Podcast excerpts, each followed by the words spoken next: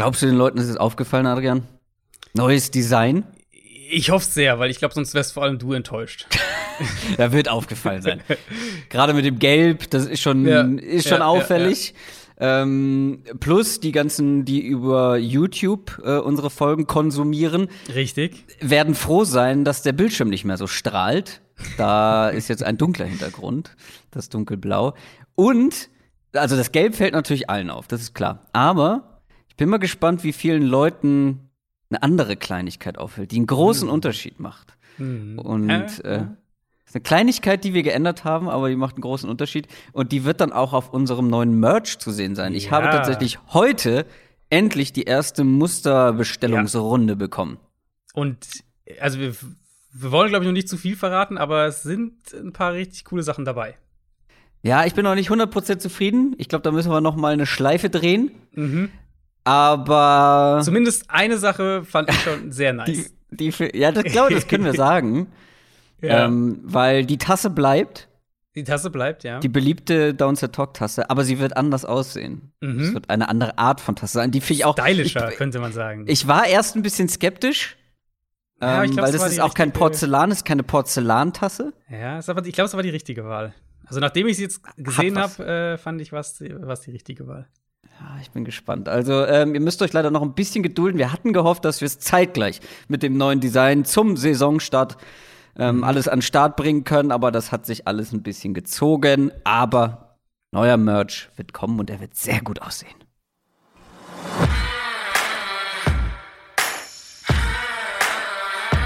Down, Set, Talk. Der Football-Podcast mit Adrian Franke und Christoph Kröger.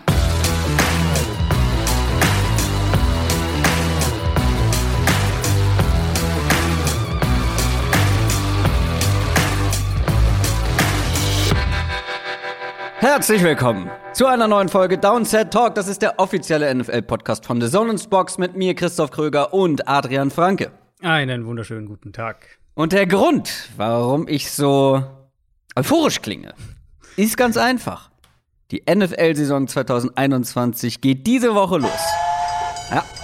Heute Abend, wenn ihr das hört, also wenn ihr es Donnerstag hört, erstes Spiel. Ich habe schon wieder ganz vergessen, äh, wer das Auftaktspiel bestreitet. Mai.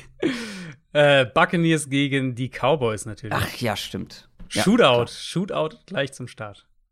Jetzt wird es wahrscheinlich so ein 10 zu. Ja, wahrscheinlich, wahrscheinlich. Nee, das kann ich mir wirklich nicht vorstellen. Äh, für uns ist es noch ein bisschen hin, dieses Auftaktspiel, denn wir nehmen ausnahmsweise schon sehr früh auf, nämlich am Samstag, also an dem Samstag vor dem Donnerstag. Ähm, der Grund ist ganz einfach, ich fahre noch mal in Urlaub. Was das heißt noch mal? Das erste Mal dieses Jahr. Das stimmt, ja. Ähm, nicht das beste Timing, so zum Saisonstart gebe ich zu, aber wir haben ja heute unsere Prediction Folge geplant, unsere alljährliche. Wir tippen die Divisions durch, sagen, wer in die Playoffs kommt, ähm, sagen die einzelnen Kategorien sowie Passing Leader, Receiving Leader und so voraus und dann haben wir natürlich noch ein paar Bold Predictions am Ende. Und ja, das könnt ihr eigentlich so hinnehmen, aufschreiben und äh, wisst dann eigentlich, was in der Saison passiert. Ja. Ähm, die Trefferquote ist erstaunlich gering.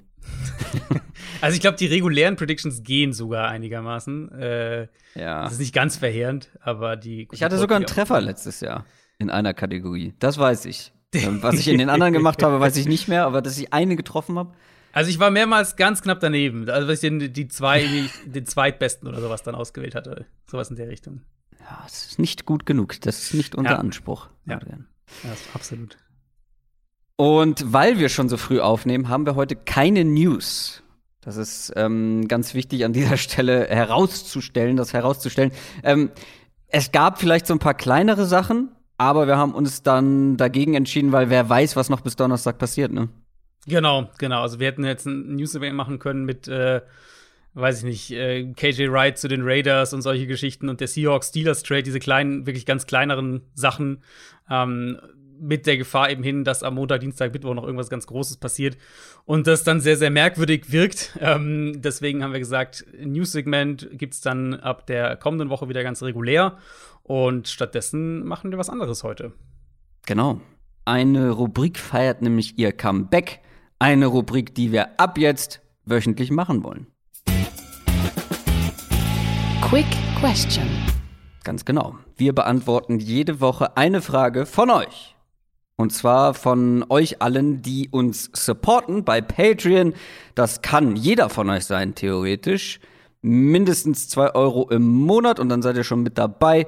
www.downsettalk.de slash support, da findet ihr alle weiteren Infos und da gibt es einen Discord-Channel, einen exklusiven. Da habt ihr dann Zugriff drauf und in diesem oder auf diesem Discord-Channel gibt es einen Mailback beziehungsweise Nee, es gibt sogar einen Quick Question Kanal. Es gibt äh, beides mittlerweile. Wir haben den Mailbag jetzt auch ja. da eingeführt. Also wenn wir Mailbag äh, zu Mailbags aufrufen, dann machen wir das ja auch immer auf Social Media. Aber auch da kann man jetzt äh, bei uns im Discord Channel direkt eine Frage einreichen. Und es gibt einen eigenen Quick Question Kanal, auf dem man eben spezifisch Fragen für diese Rubrik stellen kann. Und da könnt ihr die ganze Woche über eure Fragen reinballern und wir gucken uns die dann an und suchen uns eine aus. Und die allererste, die Comeback-Frage, kommt von Gazzo158. Welche Wide Receiver können eurer Meinung nach am ehesten in diesem Jahr den Schritt in die absolute Elite schaffen? In Klammern so die Kategorie äh, Devonta Adams, Tyreek Hill, DeAndre Hopkins. Das ist eine sehr schöne Frage. Einen Namen den wirst du wahrscheinlich trotzdem gleich nennen, über einen der möglichen Namen sprechen wir später noch. Aber wer ist für dich, also wenn du das jetzt ranken müsstest, wer mhm. wäre für dich der Top-Kandidat, um diesen Sprung nächstes Jahr zu machen? Also ich hätte jetzt gesagt, ein Stefan Dix beispielsweise ist da schon, wäre wär eher schon mit dabei, als dass ich ihm den Sprung noch attestieren würde. Ich weiß nicht, ob du da das anders sehen würdest. Ähm ja, mit der letzten Saison hat er sich ja. da rein das ist natürlich so ein bisschen so diese Stefan Dix-Kategorie, vielleicht so eine halbe Stufe drunter, aber habe jetzt mal hier mich drin. Für mich ist Calvin Ridley die Nummer eins. Also Calvin Ridley ist, Ridley ist für mich derjenige, der ähm, noch nicht ganz da drin ist. Also wenn ich jetzt, ich meine, ich habe ja auch ein Receiver-Ranking gemacht in der Offseason. Ich glaube, da war meine 10 oder 11. Also war noch nicht so ganz in dieser Top 5, Top 6 Spitzengruppe. Ähm, dem traue ich es aber absolut zu, dass wir heute in einem Jahr sagen, der gehört da mit rein. Absolut, wäre auch meine Nummer eins. Ähm, wen gibt's noch? AJ Brown vielleicht. AJ ist Brown, jetzt nicht einer, den ja. ich da ganz nach oben tippen würde.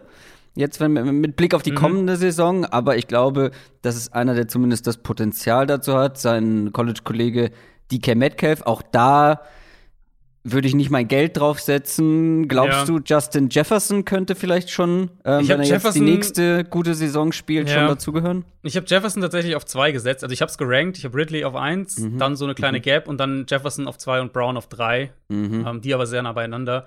Und äh, dann Terry McLaurin hätte ich auf der vier. Also das wäre so mein, ja. mein Quartett im Prinzip an Namen, wo ich sage, denen würde ich es realistisch zutrauen, ähm, dass sie diesen Sprung machen. Ja, ich habe ähm als ich mir die Bold Predictions vom letzten Jahr angeguckt habe, nämlich gerade eben erst, bevor wir die Folge aufgenommen haben, habe ich gemerkt, dass Terry McLaurin nicht nur einer meiner My Guys war, sondern ich auch eine Bold Prediction mit ihm hatte. Sage ich vielleicht später noch was zu. Aber ja, dass ich großer Terry McLaurin-Fan und Believer bin, ähm, steht außer Frage. Ich bin halt gespannt jetzt auf die kommende Saison. Mhm. Ähm, ich glaube, was Talent angeht, ähm, ist der ganz knapp dran an dieser Gruppe. Das Problem ist halt, oder sind bisher die Umstände gewesen, das Quarterback-Play. Ja, ja, ja. Ich glaube, wenn das mal passt, das kann natürlich dieses Jahr mit Fitzpatrick passieren, aber auch hier habe ich so leichte Zweifel. Aber ich glaube, was das Talent angeht und die Qualität angeht, da gehört er schon zu der absolut, absoluten Top-Riege. Also vielleicht nicht ganz Adams, Hill, Hopkins so, aber ich glaube, so ein Stefan Dix-Potenzial hat der auf jeden Fall locker in sich. Ja, das würde ich auch sagen. Und bei Dix ist ja die Wahrnehmung auch einfach nochmal krass anders geworden mit der vergangenen Saison. Also, das war vorher auch schon ja. ein sehr, sehr guter Receiver. Aber wenn du jetzt Leute gefragt hast vor zwei Jahren, ähm, ich meine, ich war immer ein bisschen eher Team Dix als Team Adam Thielen, aber es hätte mhm, viele gegeben same. und man hätte es auch begründen können, die gesagt hätten, wow, Adam Thielen ist für mich eigentlich der bessere Receiver in Minnesota. Ähm, also da war das, da war die, die, die Unterhaltung bei, bei, bei Dix einfach noch eine ganz andere. Und klar, mit der vergangenen Saison hat er sich halt einfach in eine andere Kategorie auch nochmal geschossen.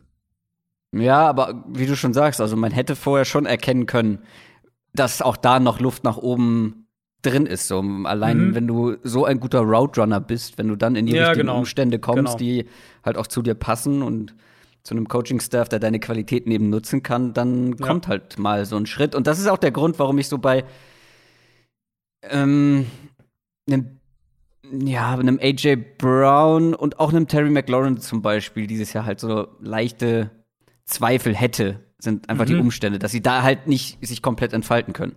Kann sein, klar. Ich meine, bei Brown finde ich ist halt noch eine Wildcard einfach, was die Offense angeht. Der wird ein bisschen Entlastung auf jeden Fall kriegen mit, mit Julio Jones. Ähm, also ja. der, der Name auf der Liste, auf dem halt die Beschreibung wirklich eins zu eins passt, ist halt Ridley. Also Ridley ja. ist halt derjenige, der auch dieser wirklich sehr gute Route Runner ist, auch das Big Play Potenzial hat und eben, ja, wir haben ja über ihn schon gesprochen. In wir der werden auch noch über ihn sprechen. Okay. Das ist unsere Quick Question der Woche gewesen und wie gesagt, keine News, deswegen kommen wir direkt zu unseren Predictions für die NFL-Saison 2021. NFL Preview. Wir schauen voraus und zwar weit voraus. Wir gucken zum Beginn, zu äh, Beginn der Saison auf das Ende der Saison. Und wir fangen traditionell, wir machen diese Folge jetzt ja schon das dritte, vierte Mal? Müsste das vierte sein, oder? 18, 19, 20, 21, ja, ja. das vierte sein. Machen wir jetzt zum vierten Mal und wir fangen mit unseren Division-Sieger-Tipps an. Wir starten mit der AFC. Um genauer zu sein, mit der AFC North. Ich lasse dir da den Vortritt ähm, aus mehreren Gründen. oh, okay, dann bin ich mal gespannt, wen du dann oben hast. Aber ich kann es mir fast vorstellen. Äh, ich schätze mal, wir haben 1 und 2 nämlich genau vertauscht. Ich habe die Ravens knapp mhm. an der 1, äh, die Browns an der 2, dann eine kleine Gap zu Pittsburgh an der 3 und dann noch mal eine merkliche Gap zu den Bengals an der 4. Ich bin bei den Bengals relativ low dieses Jahr. Ähm, Pittsburgh sehe ich halt so im Mittelfeld irgendwo und ich sehe die Browns und die Ravens innerhalb dieser Division in, einer, in einem eigenen Tier und für mich hat halt Baltimore in der Offseason einfach genau die Sachen adressiert, die ich von ihnen sehen wollte. Und ja, ich glaube, die werden offensiv wieder deutlich besser sein. Die werden wieder eine Top 10 Defense sein und dann glaube ich, wird die Division über die Ravens gehen. Oder halt über die Browns. Oder halt über die Browns. Ich finde, das ist alles andere als abwegig. Die waren letztes Jahr ein Sieg mhm.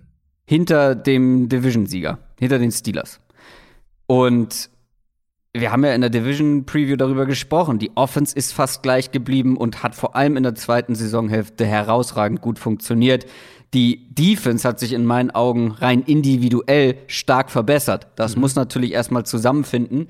Ja. Aber da sollte auf jeden Fall eine Qualitätssteigerung irgendwie zu merken sein. Und das sollte sich dann schon auch in Siege irgendwie ähm, ja, umsetzen lassen können. Mhm. Und ich habe die Browns auf 1 die Ravens auf zwei, sehr knapp, aber auch, ehrlich gesagt. Ich habe auch die ganze Saison ähm, wieder durchgetippt, so wie letztes Jahr. Ah, okay, spannend, ja. Das habe ich noch nicht gemacht. Habe ich aber eigentlich auch wieder vor. Ja, ich bin bei manchen Sachen, so wie letztes Jahr, ich bin dann tatsächlich, weil wenn du so tippst, dann planst du ja auch relativ wenig Überraschungen so mit ein, hier mhm. und da vielleicht mal eher den Heimsieg bei so ausgeglicheneren mhm. Spielen. Okay. Ähm, aber so ein paar überraschende Sachen kamen dann doch zum Vorschein. Ähm, ich habe gar nicht so ein großes Gap zu den Steelers. Ich glaube, die werden eine gute Saison spielen. Ähm, wir sprechen okay. ja auch noch über Wildcard-Teams. Ja, ja. Ähm, ja, und die Bengals, mal schauen. Ähm, du bist ja grundsätzlich, glaube ich, sehr skeptisch ja, bei den Bengals. Glaub, also, Bengals für mich sind so ein Kandidat, wo ich mir vorstellen könnte, dass die nach der Saison den Coach feuern und einen Neustart auch wieder angehen. Ich meine, sie haben natürlich, also sie haben schon ein bisschen was auch investiert, was jetzt die O-Line angeht. Sie haben Jamar Chase gedraftet also sie haben schon mhm. noch ein paar Sachen gemacht, die mir auch gefallen als Off-Season-Move, aber ich bin einfach nicht, also ich glaube nicht an Zach Taylor und ich denke, dass die Defense schlechter sein wird als letztes Jahr. Ja. Und ich glaube, das wird die Offense nicht kompensieren können. Und dann sehe ich sie schon in einer, in einer starken Division, muss man ja auch sagen. Also für mich, ja. wenn wir drüber reden, was ist die beste Division, gibt es nur die AFC North und die NFC West, eine von den beiden. Ähm, und da sehe ich sie dann halt doch abgeschlagen im Vergleich zum Rest. Ja, absolut. Ähm, ich bin etwas optimistischer, weil ich glaube, dass die Offense ganz gut sein wird. Und ich habe irgendwie vor ein paar Folgen mal äh, meine Notizen, Notizen falsch interpretiert und habe gesagt, ähm, die Defense hat sich verbessert, der Bengals. Das ist natürlich Quatsch, das glaube ich nicht. Das möchte ich hier nochmal klarstellen.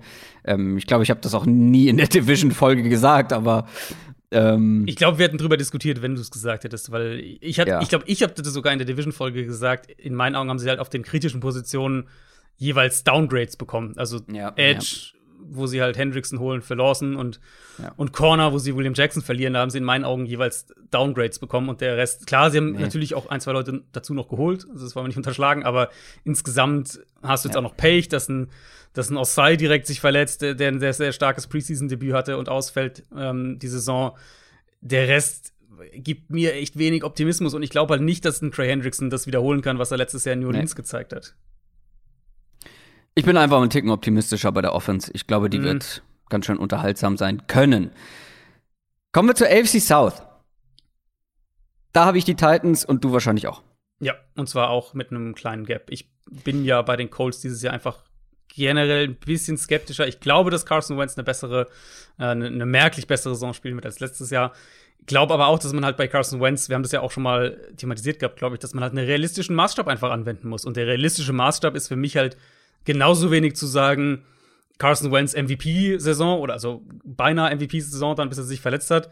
Äh, 2017 ist für mich genauso nicht fair als Maßstab wie das, was er letztes Jahr gespielt hat. Und ich glaube halt, die Realität liegt einfach in der Mitte. Und ich denke, das ist auch die realistische Erwartungshaltung. Und wenn du mir jetzt sagst, Carson Wentz wird der Nummer 16 Quarterback sein in der kommenden Saison, was für Carson Wentz ein signifikanter Sprung wäre und wo wir nach der Saison sagen würden, Hut ab vor Frank Reich, was der, was der da geschafft hat, dann wäre es immer noch ein Downgrade zu Philip Rivers. Und das ist halt so ein bisschen mein Punkt, also zu dem, was Rivers letztes Jahr gespielt hat. Ähm, das ist so ein bisschen mein Punkt mit den Colts. Gutes Team, gutes Gerüst, aber Ja. Kritische Fragezeichen auf Quarterback. In meinen Augen, selbst wenn man mit Optimismus an die Carson Wentz-Sache rangeht, ein Downgrade zu dem, was sie letztes Jahr hatten. Letztes Jahr hat schon ein Schritt gefehlt zu der Liga, oder sagen wir zur Conference-Spitze, zur AFC-Spitze. Ähm, ich, in meinen Augen ist, der, ist diese Gap größer geworden. Und, und das darf man ja echt jetzt hier nicht vergessen, wenn wir über die Predictions sprechen, ähm, Wide Receiver ist ein riesen Fragezeichen in, in Indianapolis. T.Y. Hilton wird erstmal nicht spielen. Du hoffst letztlich darauf, dass deine jungen Receiver das dann übernehmen können. Mit einem Quarterback, der verunsichert wahrscheinlich sein wird oder der zumindest sich erstmal finden muss. Left-Tackle-Situation wird am Anfang der Saison ein Problem sein. Also, ich glaube jetzt nicht, dass die Colts irgendwie ins Bodenlose fallen, weil dafür wiederum ist halt das Gerüst zu stark. Aber ich sehe sie eben eher in der 8 und 9 Range, 9 und 8, eben so in der Kategorie irgendwo. Also, dass ich ähm, da eh auf der skeptischen Seite bin, ist ja bekannt. Ich glaube oder bin halt sehr gespannt, vor allem auf den Start der Saison, ähm, weil Carson Wentz Mhm. hat ja jetzt auch ganz entscheidende Teile der Vorbereitung verpasst. Ja. Ähm, und dann hast du die Verletzungen angesprochen. Da bin ich halt einfach grundsätzlich skeptisch. Ich glaube, die Defense wird das Team auf einem soliden Niveau halten können. Mhm. Ähm, ja, aber also ich habe geschrieben, die, also für mich sind die Colts so ein bisschen die Wundertüte, ähm, weil da kann auch einiges gut zusammenlaufen und dann spielen sie vielleicht sogar mit den Titans um den Sieg mit. Aber ich sehe halt auch ein Szenario, wo das halt so eine richtig durchschnittliche Saison wird und vielleicht sogar Genau. die Jaguars am Ende vor denen stehen. Jaguars sind für mich tatsächlich die Wildcard in der Division. Ja, die Also, sind noch eine größere das Wildcard, das stimmt. ist, äh, äh, das stimmt, ja. Also bei den Colts finde ich ist halt, der Floor ist relativ stabil. Ich glaube nicht, dass Ja, sie genau. weniger als sechs, sieben Spiele gewinnen. Nee. Ähm, aber ich sehe halt, ich sehe halt das Ceiling auch nicht hoch. Also für mich ist halt, die, die Saison wird irgendwo so zwischen sechs Siegen und neun Siegen sich einpendeln, in meinen Augen. Deswegen für, werden sie jetzt für mich auch keine Wildcard. Für mich halt echt Jacksonville ist die, die Wildcard in der, Ja, in der jeden Fall. Division und vielleicht sogar, vielleicht sogar in der ganzen Conference. Was ich noch dazu sagen muss, bei, meinem, bei meiner durchgetippten Saison haben die Titans zwar den Division-Sieg geholt, aber jetzt nicht mega überzeugend. Also Das stimmt, ja. ich, ähm, das stimmt, woher weißt du das? Was? Dass die Titans Das- nicht überzeugend die Division gewonnen haben? In, mein, in, meinem, Ach in meiner so, durchgetippten Saison. Ich war gerade Ich hab mich gerade gewundert, hab ich dir das geschickt? Ich hoffe noch bei der, bei der vergangenen Saison. Da Ach haben sie ja so. auch die, da war es ja ganz knapp am Ende mit dem, mit diesem Spiel gegen Houston, wo es für Houston natürlich um gar nichts mehr ging. Ähm, Ja, und die stimmt, Titans ja. hätten es fast noch verdödelt. Nee, ich meine auch in Sachen Sie- Siege insgesamt. Also, okay, ja, ja. Das wird, glaube ich, insgesamt keine besonders starke Division. Ähm, also Titans auf 1, Colts auf 2. Ich würde sogar die Jaguars auf 2 tippen, weil ich glaube, auch da könnte es Mhm. richtig, richtig wackelig starten und bis das erstmal alles sich gefunden hat, viele neue Gesichter, ähm, überall auf dem Platz, neben dem Platz. Aber da steckt halt Potenzial drin. So viele junge Spieler, Ja, talentierte also Spieler. Ja, Potenzial absolut. Und ja, also wie du sagst, ähm, das ist eine Wildcard. Das kann natürlich auch dann irgendwie bei drei, vier Siegen am Ende rauskommen. Mhm. Ja, oder es läuft halt ganz gut und ja. sie werden Zweiter in der Division. Also möchte ich nicht ausschließen. Ich und die Texans. Ja, gut, ja, Texans. Äh, ich glaube, da, das ist wenig überraschend. Ähm, ich habe das wieder so, meine Division Predictions wieder in so Tiers gemacht, also mit sozusagen Abständen, wie groß ich die Abstände zwischen den äh, einzelnen Gruppen sehe mhm. und den einzelnen Teams sehe. Und bei mir ist schon zwischen Indianapolis und Jacksonville die Gap ähnlich groß wie zwischen Cleveland und Pittsburgh, um es mal so zu vergleichen. Und die ist jetzt für mich jetzt schon, sind schon mehrere Siege in meiner Prediction. Ähm, ich denke schon auch, dass Jacksonville, deswegen sind sie halt die Wildcard, dass die echt unterhaltsam offensiv vor allem sein könnten. Ich glaube, die Defense wird absolut nicht gut sein. Dann ist es immer noch ein Rookie-Quarterback, äh, ein mhm. neuer NFL-Headcoach und so weiter. Ich glaube, die werden, selbst wenn die Offense funktioniert, und ich meine, ja. das war in der Preseason teilweise auch, mh, hm, naja, ähm, selbst wenn die Offense funktioniert, dann glaube ich, werden es halt zu viele Bumps einfach sein. Also Jack mhm. Jacksonville für mich ist halt schon so eher, wenn ich so ein Ceiling ansetze, ich glaube, mehr als sieben Siege, so in der Range, das wird mich schon wundern. Mhm. Ich glaube, sie haben acht bei mir bekommen. Aber wie gesagt, das ist so schnell durchgetippt, äh, mhm. einmal drüber gegangen. Da will ich mich jetzt nicht drauf festnageln lassen. Kommen wir zur AFC West. Da ist alles andere als Chiefs eine Bold Prediction. Ja. Total, total. Also ist völlig klar und würde, also müssen wir, glaube ich, nicht viel diskutieren, ist auch äh, für mich mit die klarste Gap ähm, was, was in der AFC, was die AFC ja, angeht. Ich ähm, habe ein Bauchgefühl. Und deswegen okay. wäre das auch beinahe eine Bold Prediction oh, geworden. Okay. Ähm, Aber sie war mir am Ende nicht bold genug. Ganz kurz, ich yeah kann mir vorstellen, ich will es an dieser Stelle einmal gesagt haben, damit ich um den Credit zu bekommen, ja, dann passiert. Genau, genau. Äh, ähm, Jason von den Fantasy Footballers hatte so eine schöne, so ein schönes Bild dazu, ähm, weil er plötzlich zum Sam Darnold Believer gemacht wurde und das ist einfach so, er schleicht sich den Berg rauf, setzt die Fahne und rutscht dann ganz schnell wieder runter, aber am Ende kann er sagen, ich habe die Fahne da oben hingesetzt. Und so ist es bei mir mit der mit so einem Bauchgefühl bei den Chiefs. Irgendwie kann ich mir vorstellen, dass das eine bisschen rumpelige Saison wird. Sie gewinnen trotzdem die Division. Ist so witzig, dass du das sagst, weil ich das jetzt in den letzten Tagen ein paar Mal gehört oder gelesen habe. Ähm, so dieses. Echt? Dieses gefühlt, Gefühl gefühlt nennt jeder die Chiefs als Super Bowl-Favorit, als alles. Ja, ja, also keiner, das ist aber halt ähnliche, ähnliche Kategorie. Keiner will sich natürlich drauf festnageln, aber ich habe es jetzt schon mehrfach so entweder irgendwie in so einer Art Bold Prediction mäßig hier Chiefs ja. äh, haben irgendwie eine durchwachsene Saison oder halt auch dann, wenn es darum geht, irgendwie so Kaderschwächen und so weiter und dann auf einmal kommt so, naja, Chiefs könnten schon auch irgendwie abrutschen. Ich glaube, dass die Chiefs, ich glaube, dass die Division spannender sein könnte, als es letztes, als es letzten Jahr mhm. teilweise der Fall war. Aber das, das liegt nicht an den Chiefs. Ich glaube, die Chiefs gehen trotzdem wieder durch und gewinnen 12, 13 Spiele oder, oder sogar mehr. Ähm, aber ich könnte mir halt vorstellen, dass dahinter die Chargers enger dran sind. Und das ist auch mein, also, als wir es in den letzten Jahren mit der jeweiligen Nummer zwei teilweise hatten. Und das ist auch mein, äh, mein Tipp: Chiefs, Gap, Chargers, klare Gap, Broncos, Raiders. So habe ich es getippt. Oh. War das bei der Division Preview auch schon so? Weiß ich ehrlich gesagt nicht, aber da schwank ich, schwank ich, auch total. Zwischen den beiden habe ich auch das kleinste Tier. Also ich habe die beiden zum Beispiel, da kann man wieder so den Quervergleich, ich habe die beiden genauso wie Baltimore und Cleveland. Also das ist für mich sozusagen nur ein, ein, ein Schritt mhm. dazwischen. Weil ich äh, hatte das auch bei der Division Preview schon so, dass ähm, ich bin ja grundsätzlich sein, ja, dass optimistischer bei den Broncos und aber weißt ähm, du, weißt du, was der Unterschied noch war? Damals sind wir noch davon ausgegangen, dass Drew Lock startet und ich denke, mit Teddy haben sie einen höheren Floor. Ich glaube, mit Teddy ah, haben ja. sie dieses Jahr mehr Spieler als mit, mit äh, Drew Lock. Ja, bei mir geht es ja über die Defense, der Optimismus. Klar. Und das, äh, mit Teddy Bridgewater noch mal ein Stückchen mehr. Nicht viel, aber ein Stückchen. Und ähm, ich bin bei den Broncos Hätte ich auch gerne in eine Prediction irgendwie noch verpackt, aber stattdessen sprechen wir häufiger noch über die Chargers. Okay. Auch das mal zum Antiesen. Aber wie gesagt, bei den Chiefs, sie sind halt auf dem Papier weit weg davon, die, eine der stärksten Mannschaften insgesamt zu sein. Das hat sie letztes mhm. Jahr nicht davon mhm. abgehalten, in den Super Bowl zu kommen. Aber ich ja. glaube halt nicht, dass das immer gut geht. Und klar, solange du Patrick Mahomes und die ganzen Playmaker hast, wirst du immer ultra stark bleiben. Aber ich kann mir ein Szenario vorstellen, wo die Chiefs dieses Jahr nichts mit dem Super Bowl zu tun haben werden. Hm, spannend, weil ich finde halt, es gibt nicht so wahnsinnig viel Konkurrenz in der AFC, wo ich sage, in den Playoffs, denen traue ich einen Sieg im Zweifelsfall ja. in Kansas City zu. Also da gibt es halt echt nur zwei, drei Teams.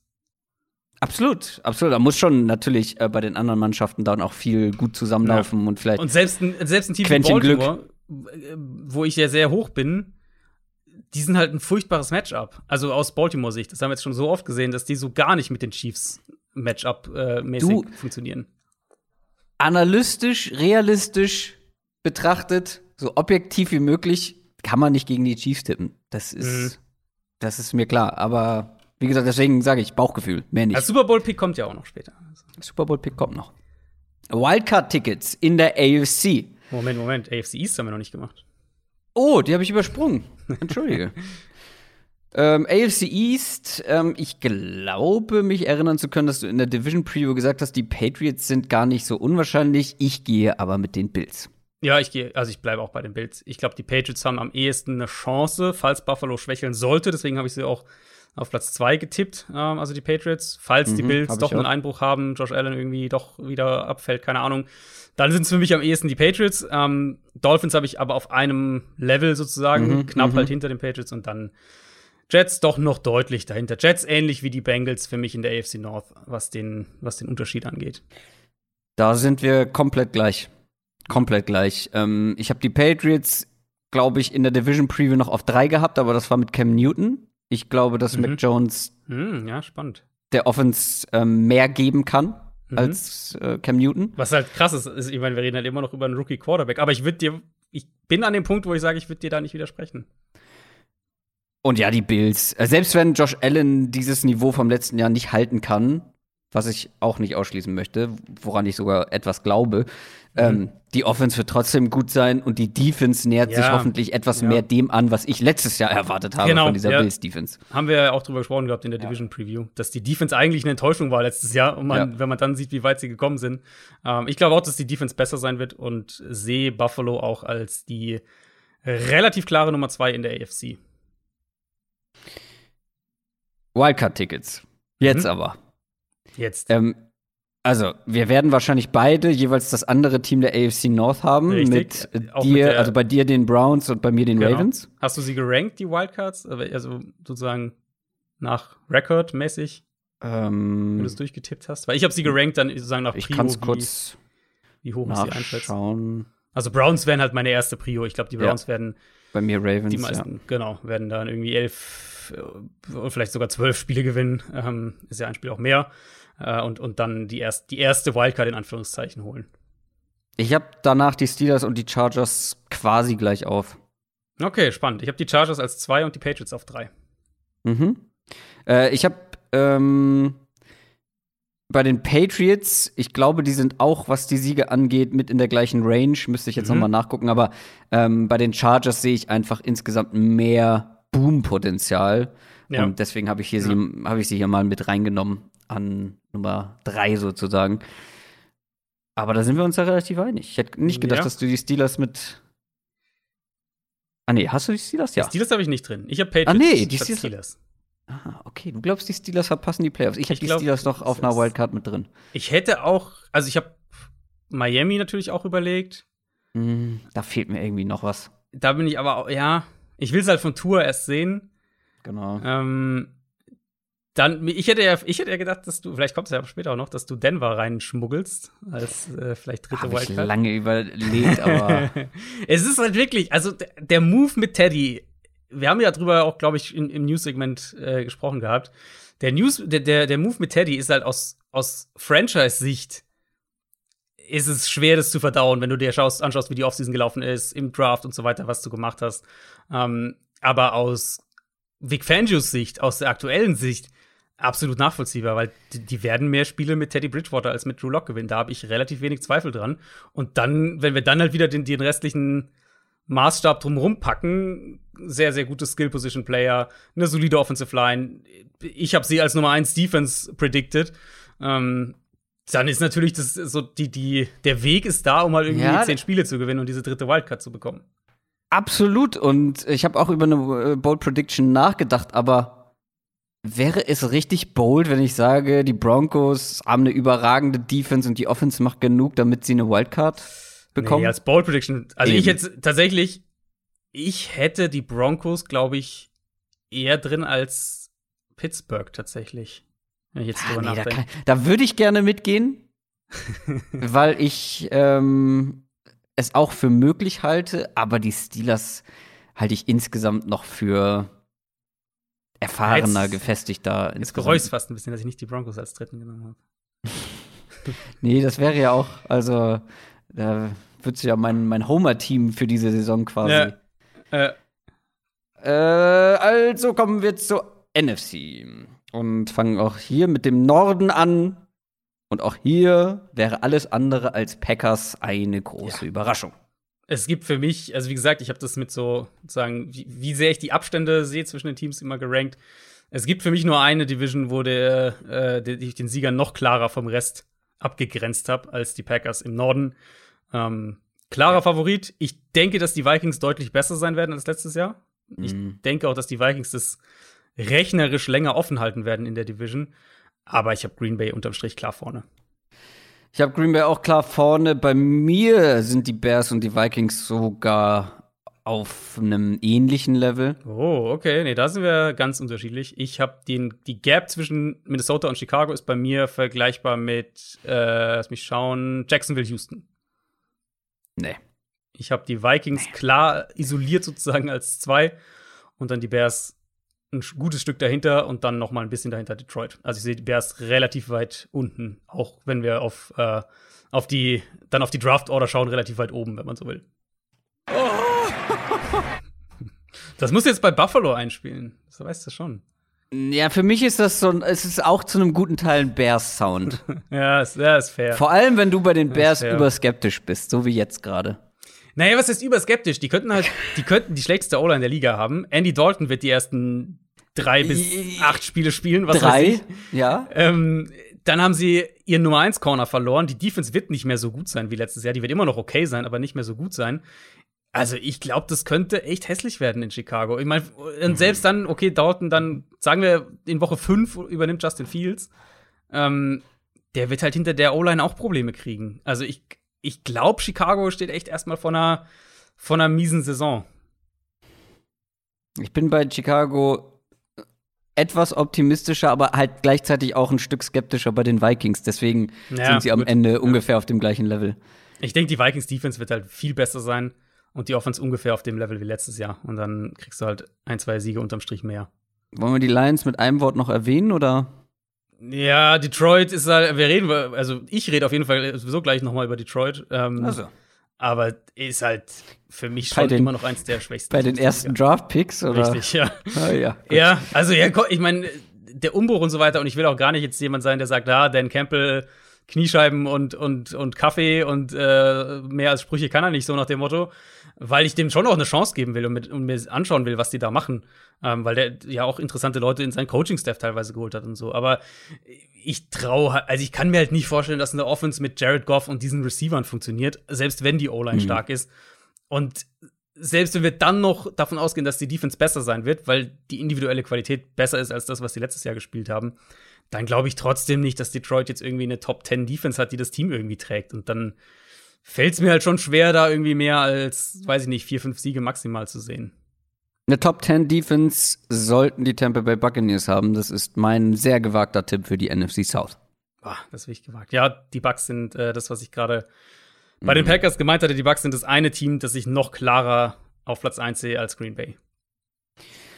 Ja, fair. Ich glaube auch, dass die Bucks eine sehr starke Saison haben werden. Und dahinter sehe ich tatsächlich alle drei Teams auf Augenhöhe. Hm, nee, da bin ich ein bisschen anders. Ich habe New Orleans ein kleines Stück davor. Mhm. Also ich habe eine riesen Gap zwischen Tampa Bay und dem Rest. Dann habe ich die Saints, dann habe ich eine kleine Gap und dann sehe ich Atlanta ein kleines Stückchen noch vor Carolina. Ich glaube, also Carolina, wir reden ja viel über die, über die Broncos mit ihrer Quarterback-Entscheidung. Die, die Panthers sind ja keinen Meter besser, das muss man ja schon auch sagen. Also Sam Darnold, ja, okay, wenn du da irgendwie noch siehst, das Talent, Pre-Draft, was auch immer. Ähm, aber Sam, letztlich ist es, die, ist es eine ähnliche Wette, wie die Broncos, die mit Drew Lock eingegangen sind. Und die, und die Broncos haben jetzt halt quasi schon aufgegeben, mehr oder weniger, indem sie Teddy Bridgewater starten. Mich würde es echt wundern, wenn die Panthers aus Sam Darnold plötzlich irgendwie einen, einen, mhm. einen Franchise-Quarterback machen. Und dann reden wir ja noch gar nicht davon, dass ähm, die O-Line ziemlich mies sein könnte. Mm, und die Defense hat zwar super viel spannende Spieler, auch echt viel Talent, aber ist halt mega jung. Da kannst du jetzt auch nicht davon ausgehen, dass die irgendwie eine Top 10 Defense haben. Deswegen Carolina sehe ich ein bisschen weiter hinten. Die Falcons für mich mit den neuen Coaches vor allem ein bisschen stabiler. Ähm, mhm. Aber schon auch nochmal eine Ecke dahinter. Und die Saints sind halt, klar, Saints sind natürlich offensiv mit, mit James eine Wundertüte. Das wissen wir alle. Aber vielleicht so ein bisschen ähnliches Argument wie Indianapolis. Das Gerüst ist halt mega gut. Du hast einen der besten Coaches. Ähm, mhm. Du hast eine Top 3 Offensive Line wahrscheinlich. Eine sehr gute Defense. Also, das Gerüst ist einfach sehr gut in New Orleans. Und da glaube ich, dass die auch dann letztlich mit ein, zwei Siegen Abstand ähm, das zweitbeste Team sein werden. Wir hatten hier eine Wette nach der Division Preview, aber ich kann mich nicht mehr dran erinnern. Habe ich gesagt, dass die Panthers mehr Spiele gewinnen werden als die Falcons? Also ich, ich habe ja. das auf keinen Fall gesagt. Nee, das weiß ich. ich glaube, das war die Wette. Also bei mir kann sind die sein. alle auf einem mittleren Level und alle ganz nah beieinander und dann entscheidet halt entscheidet ein Sieg. Also okay. ich habe die alle in einem ganz engen Bereich mhm. äh, und die Bugs klar davor. Okay, ja, dann haben wir. Ich habe die Saints dann einfach positiver als du, weil Falcons mhm. und Panthers habe ich, hab ich auch nah.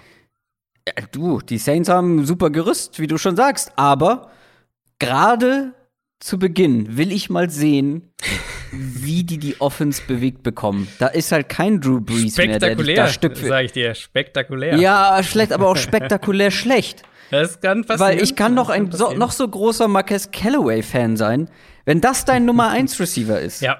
Ja. dann hast du ein unglaublich schlechtes Wide Receiver Core. Da können wir ja. noch so viel reden, wie wir wollen. Und Alvin Kamara kriegt Rückenschmerzen, wenn er das ganze Team carryen soll. Also, ich, ich will das erstmal sehen, weil James Winston äh, unterhaltsam la la la. Aber der muss halt auch dann mal zeigen, dass er aus dieser Receiver-Gruppe auch irgendwie was machen kann, beziehungsweise mit dieser Receiver-Gruppe übers Feld ja. kommt. Ja, absolut. Und ähm, da habe ich halt so meine Zweifel. Dass, dass, dass Jamies eine Wildcard ist. Aber klar. jetzt, welchen Quarterback hättest du lieber für die kommende Saison? James Winston oder Sam Darnold?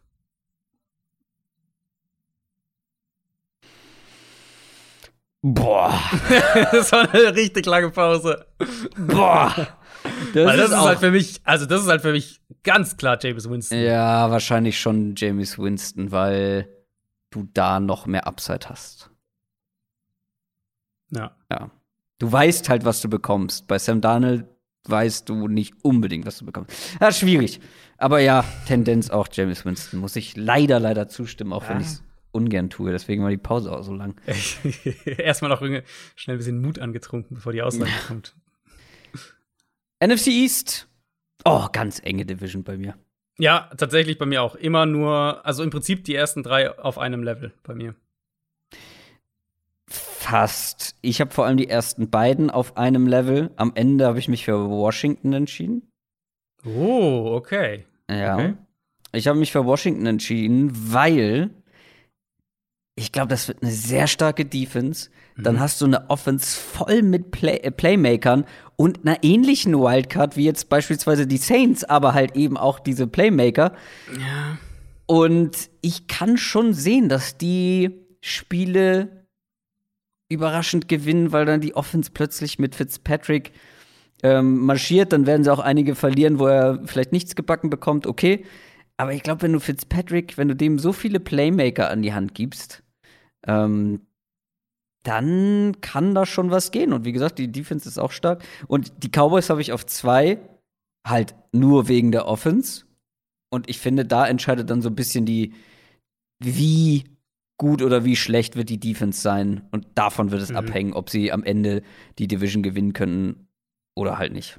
Also, ich muss es vielleicht ein bisschen relativieren, weil ich jetzt gesagt habe, auf Augenhöhe. Auf Augenhöhe heißt bei mir halt jetzt in dem Fall immer noch, ich habe ein Tier quasi dazwischen dann so. Also, ich habe mhm. äh, Dallas auf 1.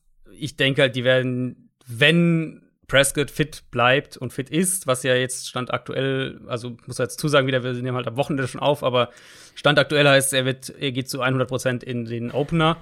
Mhm. Ähm, dann ist für mich Dallas die klar beste Offense in der Division, selbst mit den, mit den Waffen, die Washington jetzt hat und, und Fitzpatrick. Dallas für mich die klar beste Offense und natürlich, also man kann sagen, die Cowboys haben potenziell die schwächste Defense in der Division. Mhm. Das wäre jetzt kein Take, den ich irgendwie in die Hot-Take-Richtung schieben würde. Aber ich glaube halt, die Defense, wir haben ja letztes Jahr haben wir es ja schon gesehen bei Dallas, dass die Defense ne, sich ein bisschen stabilisiert hat im Laufe der Saison. Am Anfang furchtbar und dann so ab Woche 4, 5, 6 wurde es immer stabiler und dann war es halt irgendwo so die Nummer 20 Defense oder sowas. Mhm. Und klar, jetzt neuer Defensive Coordinator, aber sie haben auch ein, zwei, ähm, ein, zwei junge Spieler dazu bekommen, die starten werden. Und ich denke, Dallas wird halt wieder irgendwo so die Nummer 20 Defense sein. Und das reicht dir dann, wenn du eine Top 5, Top 7 Offense hast, um die Division zu gewinnen, weil ich glaube halt einfach, und ich mag ihn ja natürlich auch sehr gerne wie jeder, aber ich glaube einfach noch nicht an eine Saison, wo dir Ryan Fitzpatrick elf ja. Spiele gewinnt. Und ich glaube, elf Spiele brauchst du dann letztlich, um, um ähm, vor den Cowboys zu bleiben. Also, du, ich würde die Cowboys sehr gerne in den Playoffs sehen. Ähm, brauchen wir nicht drüber reden. Und vielleicht bin ich auch einfach nur ein bisschen gebrandmarkt nach dem letzten Jahr, wo ich die ja. gerade in dieser Folge ja wirklich noch mal in den ja. Himmel gelobt habe und wir beide, äh, predicted habe. Ja. Ich habe äh, auch nochmal nachgeschaut. Ich hatte auch, ich hatte Prescott auch als Passing Leader. Ich glaube, weiß gar nicht mehr, mm. vielleicht du sogar auch. Äh, Cowboys waren absolut ein Team, was wir beide, glaube ich, sehr mochten letztes Jahr. Passing Leader hatte ich Kyler Murray. Das war nicht richtig. Das ist richtig. ähm, Prescott auch nicht. Aber Prescott war auf Kurs. Ich habe es nochmal ausgerechnet äh, für, die, für die Folge. Prescott war bis zu seiner Verletzung in Woche 5 auf Kurs für irgendwie knapp 6000 Passing Yards. Ja, das ist eigentlich ein ganz guter Take für den Passing Leader gleich. Das ist ähm, richtig, ja. Vielleicht, vielleicht ändere ich mal nochmal. Uh. Aber bei den Giants bin ich, glaube ich, echt einfach noch skeptischer als du. Ich bin skeptisch beim Head Coach nach wie vor. Ich bin nach wie vor skeptisch beim Quarterback. Ich bin sehr skeptisch beim Offensive Coordinator. Die mhm. Defense, ja, glaube ich auch, dass die gut sein sollte, aber viele erwarten ja ich weiß nicht, ob du auch ähm, dabei bist, eine sehr, sehr gute Defense. Und das mhm. muss ich dann auch erstmal sehen. Und dann bin ich insgesamt ein Ticken skeptischer. Das heißt nicht, dass ich eine schlechte Giants-Saison erwarte, aber ich weiß nicht, ob sie um den Division-Titel mitspielen können. Also mein, weiß nicht, Semi-Hot-Take, muss mir sagen, ob das ein Hot-Take ist. Mein, mein, mein Semi-Hot-Take ist, dass die Giants-Defense näher an Washingtons Defense sein wird am Ende der Saison, als Washingtons Offense an der Cowboys Offense. Ähm, ich glaube, dass die Giants Defense gut bis sehr gut sein kann in der kommenden Saison mit, mit den Verstärkungen, die sie sich geholt haben. Das sollte eine ziemlich gute Secondary sein, wo sie mhm. dann auch viel blitzen ja. können und, und ähm, sie haben ja auch für den Pass Rush unter anderem einen Aziz Ojulari geholt. Also ich glaube, die Defense wird schon sehr gut sein. Ich traue halt der Kombination O-Line ja. Daniel Jones, Jason Garrett nicht. Das ist für mich das ja. Thema mit den Giants. Deswegen habe ich es auch klar auf dann auf drei. Ähm, also Dallas eben eins, Washington zwei, Giants auf drei und ja, Eagles. Ich denke, dass diese Jalen Hurts Sache, dass es als ein, ein einjähriges Experiment bleibt als Starter äh, und, und dass die Eagles dann den Umbruch weiter einleiten in der kommenden Offseason. Ich habe auch über eine Bold Prediction mit Jalen Hurts natürlich nachgedacht. natürlich. Aber dafür reicht's nicht. Dafür reicht selbst mhm. mein Optimismus bei Jalen Hurts nicht. NFC West. Die letzte Division. Die definitiv härteste Division, auch was das Tippen angeht und am Ende der Outcome. Also, da, das kann in alle Richtungen ja. gehen. Und natürlich habe ich ja. die Rams auf 1. Natürlich. Ähm, nee, kann's wirklich. Ich habe, das ist die einzige Division, glaube ich, wenn ich jetzt hier mal durchschaue. Ja, die einzige Division, wo ich alle Teams in einer Gruppe habe. Mhm. Ähm, und ich denke, das, das werden viele andere auch so sehen. Ich habe Seattle auf eins. Ich glaube, dass Seattle die Division gewinnt. Ich, also jedes Team hat, finde ich, so ein, eine große Frage so ein bisschen. Bei den Seahawks sind sicher die Cornerbacks. Ähm, ich denke aber, dass Seattles Offense oder meine Hoffnung aus Seahawks Sicht ist, dass, dass mhm. Shane Waldron der Offense die Baseline gibt, die in den letzten Jahren einfach gefehlt hat. Und wenn er das schafft, also wir reden jetzt davon, schematisch in eine Baseline zu geben, auf die du halt zurückfallen kannst, wenn die Russell Wilson Big Plays nicht funktionieren. Ähm, wenn er das schafft, wird Seattle, glaube ich, eine Top 5 Offense haben und wird die Division gewinnen. Wenn er das nicht schafft, wenn die Offense irgendwie strauchelt, dann klar, kein, dann müssen wir drüber reden. Dann, dann könnten die Seahawks auch Letzter werden in der Division. Das glaube ich zwar nicht, weil sie in meinen Augen immer noch klar den besten Quarterback haben ähm, in der NFC West, aber die Prognose für mich ist, Seattles Offense wird konstanter sein und trotzdem das, das, das High-End-Ceiling haben, was wir, was wir mit Russell Wilson kennen. Und dann äh, habe ich Seattle trotz der durchaus zu Recht in Frage gestellten Cornerback-Situation ähm, auf Platz 1. Ja, die Rams sind bei mir weit vorne, weil ja, die werden wahrscheinlich defensiven Rückschritt machen. Aber wenn Stafford fit bleibt, sind sie für mich der Favorit. Stafford in dieser Offense mit Sean McVay. Stafford statt Jared Goff in der Offense. Ich, ich sehe wirklich wenig Möglichkeiten, dass das nicht sehr produktiv wird. Und dadurch mhm. sind sie dann für mich auf Platz 1 gelandet, aber sehr knapp. Cardinals für mich Boomer Bust. So ein bisschen. Mhm. Also die müssten. Ich habe sie jetzt auf zwei tatsächlich. Oh, okay. Ähm, und aber ja, auch wie du das schon sagst, so alle in einer Gruppe. Das kann mhm, am Ende. Am Ende total. können die Rams letzter werden und ja. trotzdem eigentlich obwohl sie eine ganz gute Saison du gespielt haben. Du kannst halt neun, neun, neun Siege oder zehn Siege sogar haben und halt irgendwie Dritter oder Vierter werden. Ja, dafür werden sie sich wahrscheinlich auch viele selber gegenseitig klauen, so, ne? Ja, klar, ja. Ähm, und dann dahinter, ich weiß es, ich weiß es nicht, ehrlich gesagt. Ich glaube, um den Übergang vielleicht schon direkt zu den Wildcards zu nehmen, ich glaube, dass hier zwei Wildcard-Teams wieder dabei ja. sind. Und ja. die Seahawks oder die 49ers sind dann auch noch eins davon. Ähm, ich, ich weiß es nicht. Ich also Seahawks eher so gefühlsmäßig, weil ich glaube, da ist die Baseline einfach höher. Und bei den 49ers muss man halt erstmal schauen, wie gut dann die Defense bleibt. Mhm. Ähm, und dann, wann Trey Lance kommt, wie Trey Lance kommt. Also bei den mhm. 49ers gibt es am meisten Fragezeichen. Deswegen habe ich sie am, auf dem letzten Platz. Ja, geht mir ähnlich mit den Niners, aber letzter Platz ist halt echt relativ, muss, muss man wirklich sagen, in der Division. Ja. Ähm, Rams für mich sind Platz zwei. Mein Punkt eben bei den Rams ist so ganz in eine These zusammengefasst. Ja, Stafford wird besser sein als Goff, aber also erstmal muss die Offense halt das ausgleichen, was dir defensiv fehlen wird im Vergleich zum letzten Jahr. Und damit meine ich jetzt nicht einzelne Spieler fehlen, sondern was die defensive Production angeht. Es war mhm. nach, in meinen Augen auch die Nummer 1 Defense letztes Jahr, Top 2, Top 3 auf jeden Fall. Ähm, sagen wir, die Defense ist nur die Nummer 10 Defense, dann muss die Offense das erstmal kompensieren ich glaube, das können sie mit, mit dem Quarterback-Upgrade. Aber können sie auch noch dann darüber hinausgehen? Und da bin ich halt so ein bisschen, da bin ich, glaube ich, skeptischer als du. Mhm. Ähm, hab die Rams trotzdem auf zwei. Hab dann Arizona auf drei mit dem Jahr drei Kyler Murray, Cliff Kingsbury, O-Line, größte Schwachstelle ähm, repariert, noch mehr Waffen in der Offense. Das ist halt so ein, das muss halt dieses Jahr auch klappen für Arizona, sonst wird Kingsbury vielleicht auch weg sein, würde mich nicht wundern. Ähm, und dann halt die Niners auf dem auf dem letzten Platz, dann traut sich ja kaum zu sagen, weil ich glaube halt, die Niners werden auch mhm. stark sein. Mit dem, ja. wie auch immer sie die Quarterback-Position dann letztlich jetzt angehen über die ersten Wochen. Ähm, mit Kyle Shannon wird es eine produktive Offense sein und die Defense könnte halt schon auch wieder ziemlich gut sein. Also, ja, natürlich nehmen die sich ein Stück weit die, ähm, die Siege gegenseitig weg. Aber würde es dich schocken, wenn wir drei Wildcards in der NFC West hätten? Mm, schocken nicht. Ich habe halt noch die Cowboys als dritte Wildcard, weil. Ja, stimmt, du hast Washington als. Ja, okay. Äh, genau, weil äh, die halt auch viele Spiele gewinnen werden. Und mhm. ich glaube dann mehr als das vierte Team der, ähm, der NFC West. Mhm. Ja, also ist, ist sicher kein. Äh, ist, ist und Washington traue ich das, also selbst wenn, wenn ich Cowboys als Division-Sieger hätte, traue ich Washington das zu. Aber mhm. deswegen würde es mir nicht schocken, ähm, weil wenn Washington halt nicht irgendwie zehn Siege holt. Mhm. Aber ich glaube, mit zehn Siegen holst du, also ich glaube, das ist rechnerisch gar nicht anders wirklich, weil die sich zu viele Siege dann selber klauen. Äh, ich glaube, du bist mit zehn Siegen automatisch vor dem letzten der NFC West. Also, ja, gut, wenn jetzt halt, nicht nachgeprüft, aber die, wenn theoretisch, äh, die spielen halt alle zweimal gegeneinander. Ja, ja, klar. wenn, halt, wenn halt theoretisch jeder, jeder 3 und 3 geht in der Division, dann kannst du natürlich auch mehr als zehn Spiele gewinnen und trotzdem hat sich jeder in der Division gegenseitig weggenommen. Was ja. weißt du, wie ich meine?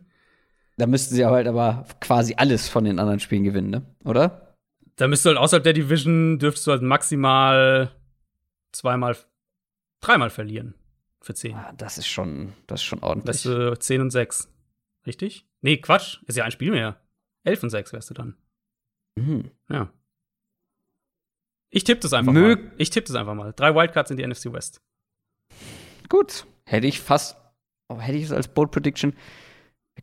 Wir werden die Folge einfach lauwarme Takes nennen, weil das ist so zwischen. Also für zwischen mich, ist, man, man kann, ich kann ja mal vielleicht sagen, für mich wäre halt Minnesota das eine andere Team. Ich glaube, ich sehe in der NFC East keine Wildcard. Ich glaube nicht, dass Washington es schafft. Ich glaube, Washington geht eher so neun, neun und, und acht. Ähm, ich sehe Minnesota am ehesten als das Team, das davon profitieren könnte, dass in der NFC West die sich natürlich ein Stück weit gegenseitig die Siege wegnehmen.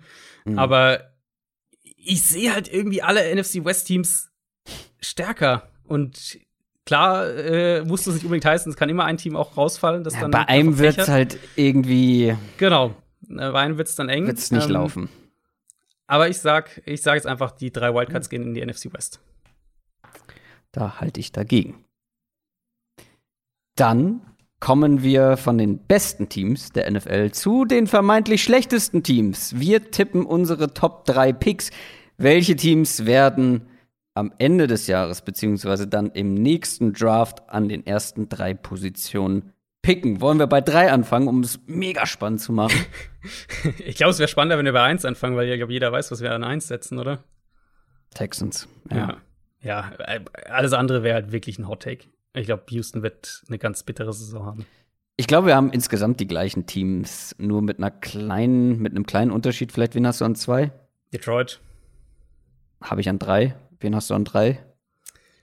Schweren Herzens tatsächlich ähm, die New York Jets. Ui. Ich glaube, dass die Jets okay. echt auf einem guten Weg sind, aber ich glaube, dieses Jahr ist es noch nicht so weit. Und jetzt der Carl Lawson-Ausfall, ähm, das wird die Defense, glaube ich, echt ein Stück weit noch mal schwimmen lassen. Ja, ich sehe die Jets schon. Also ich hatte noch zwei andere Teams überlegt. Ich lasse dich erstmal deinen dritten sagen ähm, für diesen dritten Spot. Also die ersten beiden sind bei mir safe. Houston und Detroit. Das ist da da da habe ich sozusagen nicht groß überlegt. Ähm, ich hatte noch zwei andere Teams auf dem Zettel für den dritten Spot und im Endeffekt Jets. Ich glaube halt einfach, die brauchen noch ein Jahr, um dann so ein bisschen wie die Bengals letztes Jahr, dass man, dass sie halt, was man sieht, die haben ein paar richtige Entscheidungen getroffen. Ähm, aber es reicht halt noch nicht, um, um konstant Spiele zu gewinnen. Ich habe die Eagles noch mit dabei, auch wenn es mir mhm. im Herzen wehtut, ähm, weil Na, da so Eagles, viele ja. Spieler sind, die ich sehr gerne mag. Ja, und sogar Asiga Whiteside hat sogar den Cut geschafft. da sind wirklich alle dabei. Kenny Gainwell, Jalen Hurts, das ist wirklich das Kröger-Team. Äh, nur Elijah Holyfield wurde, glaube ich, ähm, ja, gecuttet, was natürlich bitter. ein großer, großer Fehler ist. Aber da sind so viele von meinen ja. Favorite-Spielern dabei. Jalen Rager ja. mochte ich ja auch mehr Stimmt, als Rager, äh, ja. einige andere. Da bin ich aber allerdings schon, da bin ich kurz nach dem Bahnhof bin ich da schon abgesprungen äh, vom Hype Train. Und es, also ich kann es mir aber trotzdem vorstellen, dass das so gar nichts wird. Mhm. Ja, Eagles gehören für mich auf jeden Fall auch in die Diskussion. Ich könnte mir Jacksonville auch vorstellen da. Ähm, ja, das glaube ich nicht das halt, also wenn das halt offensiv in die Hose geht, dann werden die halt wieder da oben irgendwo picken. Ich glaube ähm, nicht, dass das so sehr in die Hose gehen kann. Weil dafür ist der Quarterback zu gut, vermeintlich. Gehe ich ja, jetzt mal von aus. Ich meine, schau dir an, was, was Sean Watson letztes Jahr gemacht hat. Und die Texans haben vier Spiele gewonnen. Ja, aber mit vier wärst du nicht unter den ersten drei.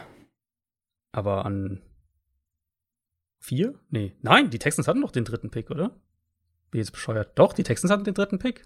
Mit vier Siegen? Ich glaube schon. Ja klar, das war doch der, der Pick, den die Dolphins dann an die, äh, die, die Dolphins dann weggetradet haben und die Niners dann letztlich an drei hochgegangen sind. Ich glaube, ich glaube nicht, dass die Jaguars unter den Top 3. Der, also ich kann mir wirklich nicht vorstellen, auch wenn es kleine Fragezeichen oder auch größere Fragezeichen bei Trevor Lawrence noch gibt, ich ist zu gut. Er ist zu gut und hat dann halt eben auch noch die Waffen dazu. Ja, ja, ja. Teilweise also, zumindest. Wie gesagt, ich habe sie ja letztlich nicht dahin gepackt, aber Jackson würde mich nicht wundern. Und dann noch ein, ein Under the Radar-Team, Chicago. Chicago, glaube ich, Nein. könnte echt auch off the rails gehen dieser Saison. Nein. also Hast ja. Du noch andere überlegt neben deinen drei? Nee, die Jets. Die Jets habe ich auch äh, mhm. in der Verlosung gehabt, aber ich bin dann bei den drei eigentlich mhm. geblieben. Chicago, klar, ich sehe auch ein Szenario, wo das, wo das in, richtig in die Hose gehen kann, aber in da muss schon dann irgendwie richtig was schieflaufen. Irgendwie Verletzungen ähm, oder komplettes Zerwürfnis. Keine Ahnung. Die sind auf dem Papier, sind mir die viel zu gut, um jetzt wirklich da mit in den ersten drei dabei zu sein. Das ist ja auch ein bisschen bold. Das stimmt. Kommen wir zu unseren individuellen Predictions, die wir auch jedes Jahr dabei haben. Angefangen mit Offensive Rookie of the Year. Da ist es dieses Jahr ja ganz spannend, weil wir haben ja jede Menge First-Round-Quarterbacks gehabt mhm. und die sind da immer ganz weit vorne mit dabei, ähm, was die Wettquoten angeht mhm. und die Wahrscheinlichkeiten angeht. Jetzt haben wir drei, wenn ich mich nicht verzählt habe, die sicher in Woche 1 ja. starten werden. Wir ja. haben Trevor Lawrence, wir haben Zach Wilson, wir haben Mac Jones. Genau. Gehst du mit, dass es einer von den dreien wird? Also ich muss sagen, ich hatte die ganze Zeit tatsächlich Najee Harris auf dem Schirm, weil ich halt finde, die Rookie-Quarterbacks, natürlich sind die talentiert und Quarterbacks und so weiter, wissen wir alle.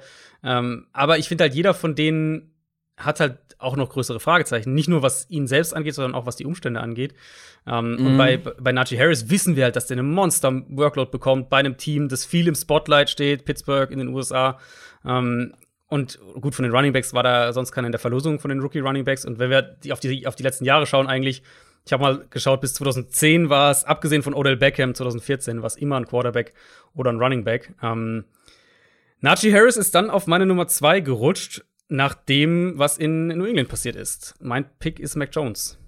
Meiner auch. Ja. Er ist halt ich derjenige, der nicht die Umstände, die, die Fragezeichen ja. bei den Umständen hat. Ich war kein großer Fan von ihm pre-Draft. Mhm. Und auch jetzt hält sich meine Euphorie in Grenzen.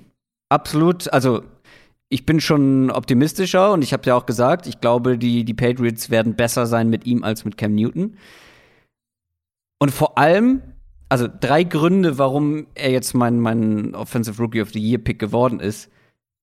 A, die Preseason. Ich weiß, mhm. es war Preseason, aber sah sehr, sehr gut aus. Sehr ähm, ruhig, sehr weit einfach schon. Sehr weit, ja. B, die Defense der Patriots wird dieses Team ähm, zu einer, also wird das Team auch zu einer gewissen, auf eine gewisse Weise schultern. Und C, die Umstände halt für Mac Jones. Entschuldigung. Ähm, die Umstände plus die Coaches. Und mhm. ich glaube, wenn ein Rookie-Quarterback eine komplette Saison durchspielt und am Ende das eine gute Saison wird von dem Team allgemein und ich habe den, ich muss mal eben schauen. Ich habe sie bei neun Siegen. Mhm. Und ich glaube, wenn Rookie Quarterback sein Team zu neun Siegen führt und auch noch individuell ganz gut spielt und sie vielleicht dann sogar über eine Wildcard in die Playoffs rutschen, weil sie zehn gewinnen oder so, dann bist du ganz weit vorne bei den Rookies ja, ja. of the Year. Ja, also Najee Harris ich würde Najee Harris tatsächlich auch weiter als zwei tippen. Also wenn wir jetzt irgendwie Top 3 gerankt hätten, wär, mhm. Mhm. wäre Najee Harris meine 2 gewesen, hinter Mac Jones dann. Spannender Teil dieser ganzen Cam versus Mac-Diskussion war ja, dass man sich halt beide in der Offense gut vorstellen kann. Also auf ihre Art jeweils, aber du hast halt diese Top-Line. Ich meine, dass ich glaube, dass es eine Top-5-Line werden wird, das habe ich ja auch schon einige Male gesagt. Viel, viel 12-Personell, Matchup-Waffe mit James White. Ich denke, Mac Jones wird Pre-Snap schon viel erkennen können anhand von, ähm, von Formationen, von Personell. Ähm, und wenn wir dann von 12 Personell mal so als Basis ausgehen, dann mag ich ja sogar Jacoby Myers und Nelson Aguilar als Receiver-Duo ganz gerne. Also da gibt's natürlich viel, viel bessere Receiver-Duos noch in der NFL. Aber ich glaube, die ergänzen sich und das, was mhm. die Patriots an, an Tight End und Running Back ähm, Spielern haben, Spielertypen haben, ergänzen die ganz gut. Und dann darf man ja eben, du hast eben schon so ein bisschen angeschnitten, man darf ja diese ganzen Aspekt Storylines nicht vergessen bei diesen individuellen Awards. Genau. Ja, und, und falls Mac Jones gut spielt, dann wird natürlich diese ganze Tom Brady-Erbe-Thema, das wird dann rauf und runter diskutiert. Zumal wir ja, und jetzt wissen wir, dass Mac Jones da schon ein paar Spiele gespielt haben wird, ähm, zumal wir ja in Woche 4 Brady at New England bekommen mit den Bucks. Mhm. Um, also ja, ich glaube, wenn halt Trevor Lawrence eine gute Saison spielt in Jacksonville, dann wird er, denke ich, eben weniger Stimmen, Stimmen bekommen, als wenn Mac Jones eine gute Saison spielt in New England. Ja, aber Trevor Lawrence darf man in meinen Augen halt nicht unterschätzen. Der hat das größte Potenzial. Ja. ja. Und wenn das richtig gut funktioniert, wenn der da so eine Wahnsinnssaison irgendwie rausbrettert. Mhm. Ähm, und das, also, ich meine, letztes Jahr war eine Bold Prediction von mir, dass Joe Burrow ähm, zwei äh, oder die die Rookie-Rekorde Ja, bricht ja. mit Passing Touchdowns und Passing Yards für einen Rookie-Quarterback. Ey, Trevor Lawrence hat so das Potenzial dazu. Fällt mir Mhm. leider jetzt erst ein. Ich meine, die hat ja dann Justin Herbert hat ja mehrere davon dann letztlich Ja, genau. gebrochen, aber Ja. Äh, ja Und der hat halt erst sein. in Woche zwei, drei Hm, gespielt. Drei, glaube ich. Und jetzt haben wir mehr Spiele und er startet von Anfang an. Und was man natürlich auch sagen muss, Trevor Lawrence wird halt spektakulärer sein als Mac Jones. Also wenn wir am, Ja, am gut, Montagmorgen die Highlight-Shows irgendwo kriegen, wird halt eher ein Trevor Lawrence-Play dabei sein Ja. als ein Mac Jones-Play. Ah, Vielleicht, vielleicht switche ich auf Trevor Lawrence. Nee, also für mich wäre es wirklich Mac Jones, dann Najee Harris, dann Trevor Lawrence, wenn ich den Award jetzt predikte. Die Euphorie hat mir ein bisschen zu sehr nachgelassen, was Trevor Lawrence angeht. Also, Ja, weil die ersten beiden Preseason-Spiele halt so. Ja, aber das war ist Ding. Ja, das ist Preseason. Quatsch. Das, Das ist, ist- absolut Quatsch. Das ist keine Frage.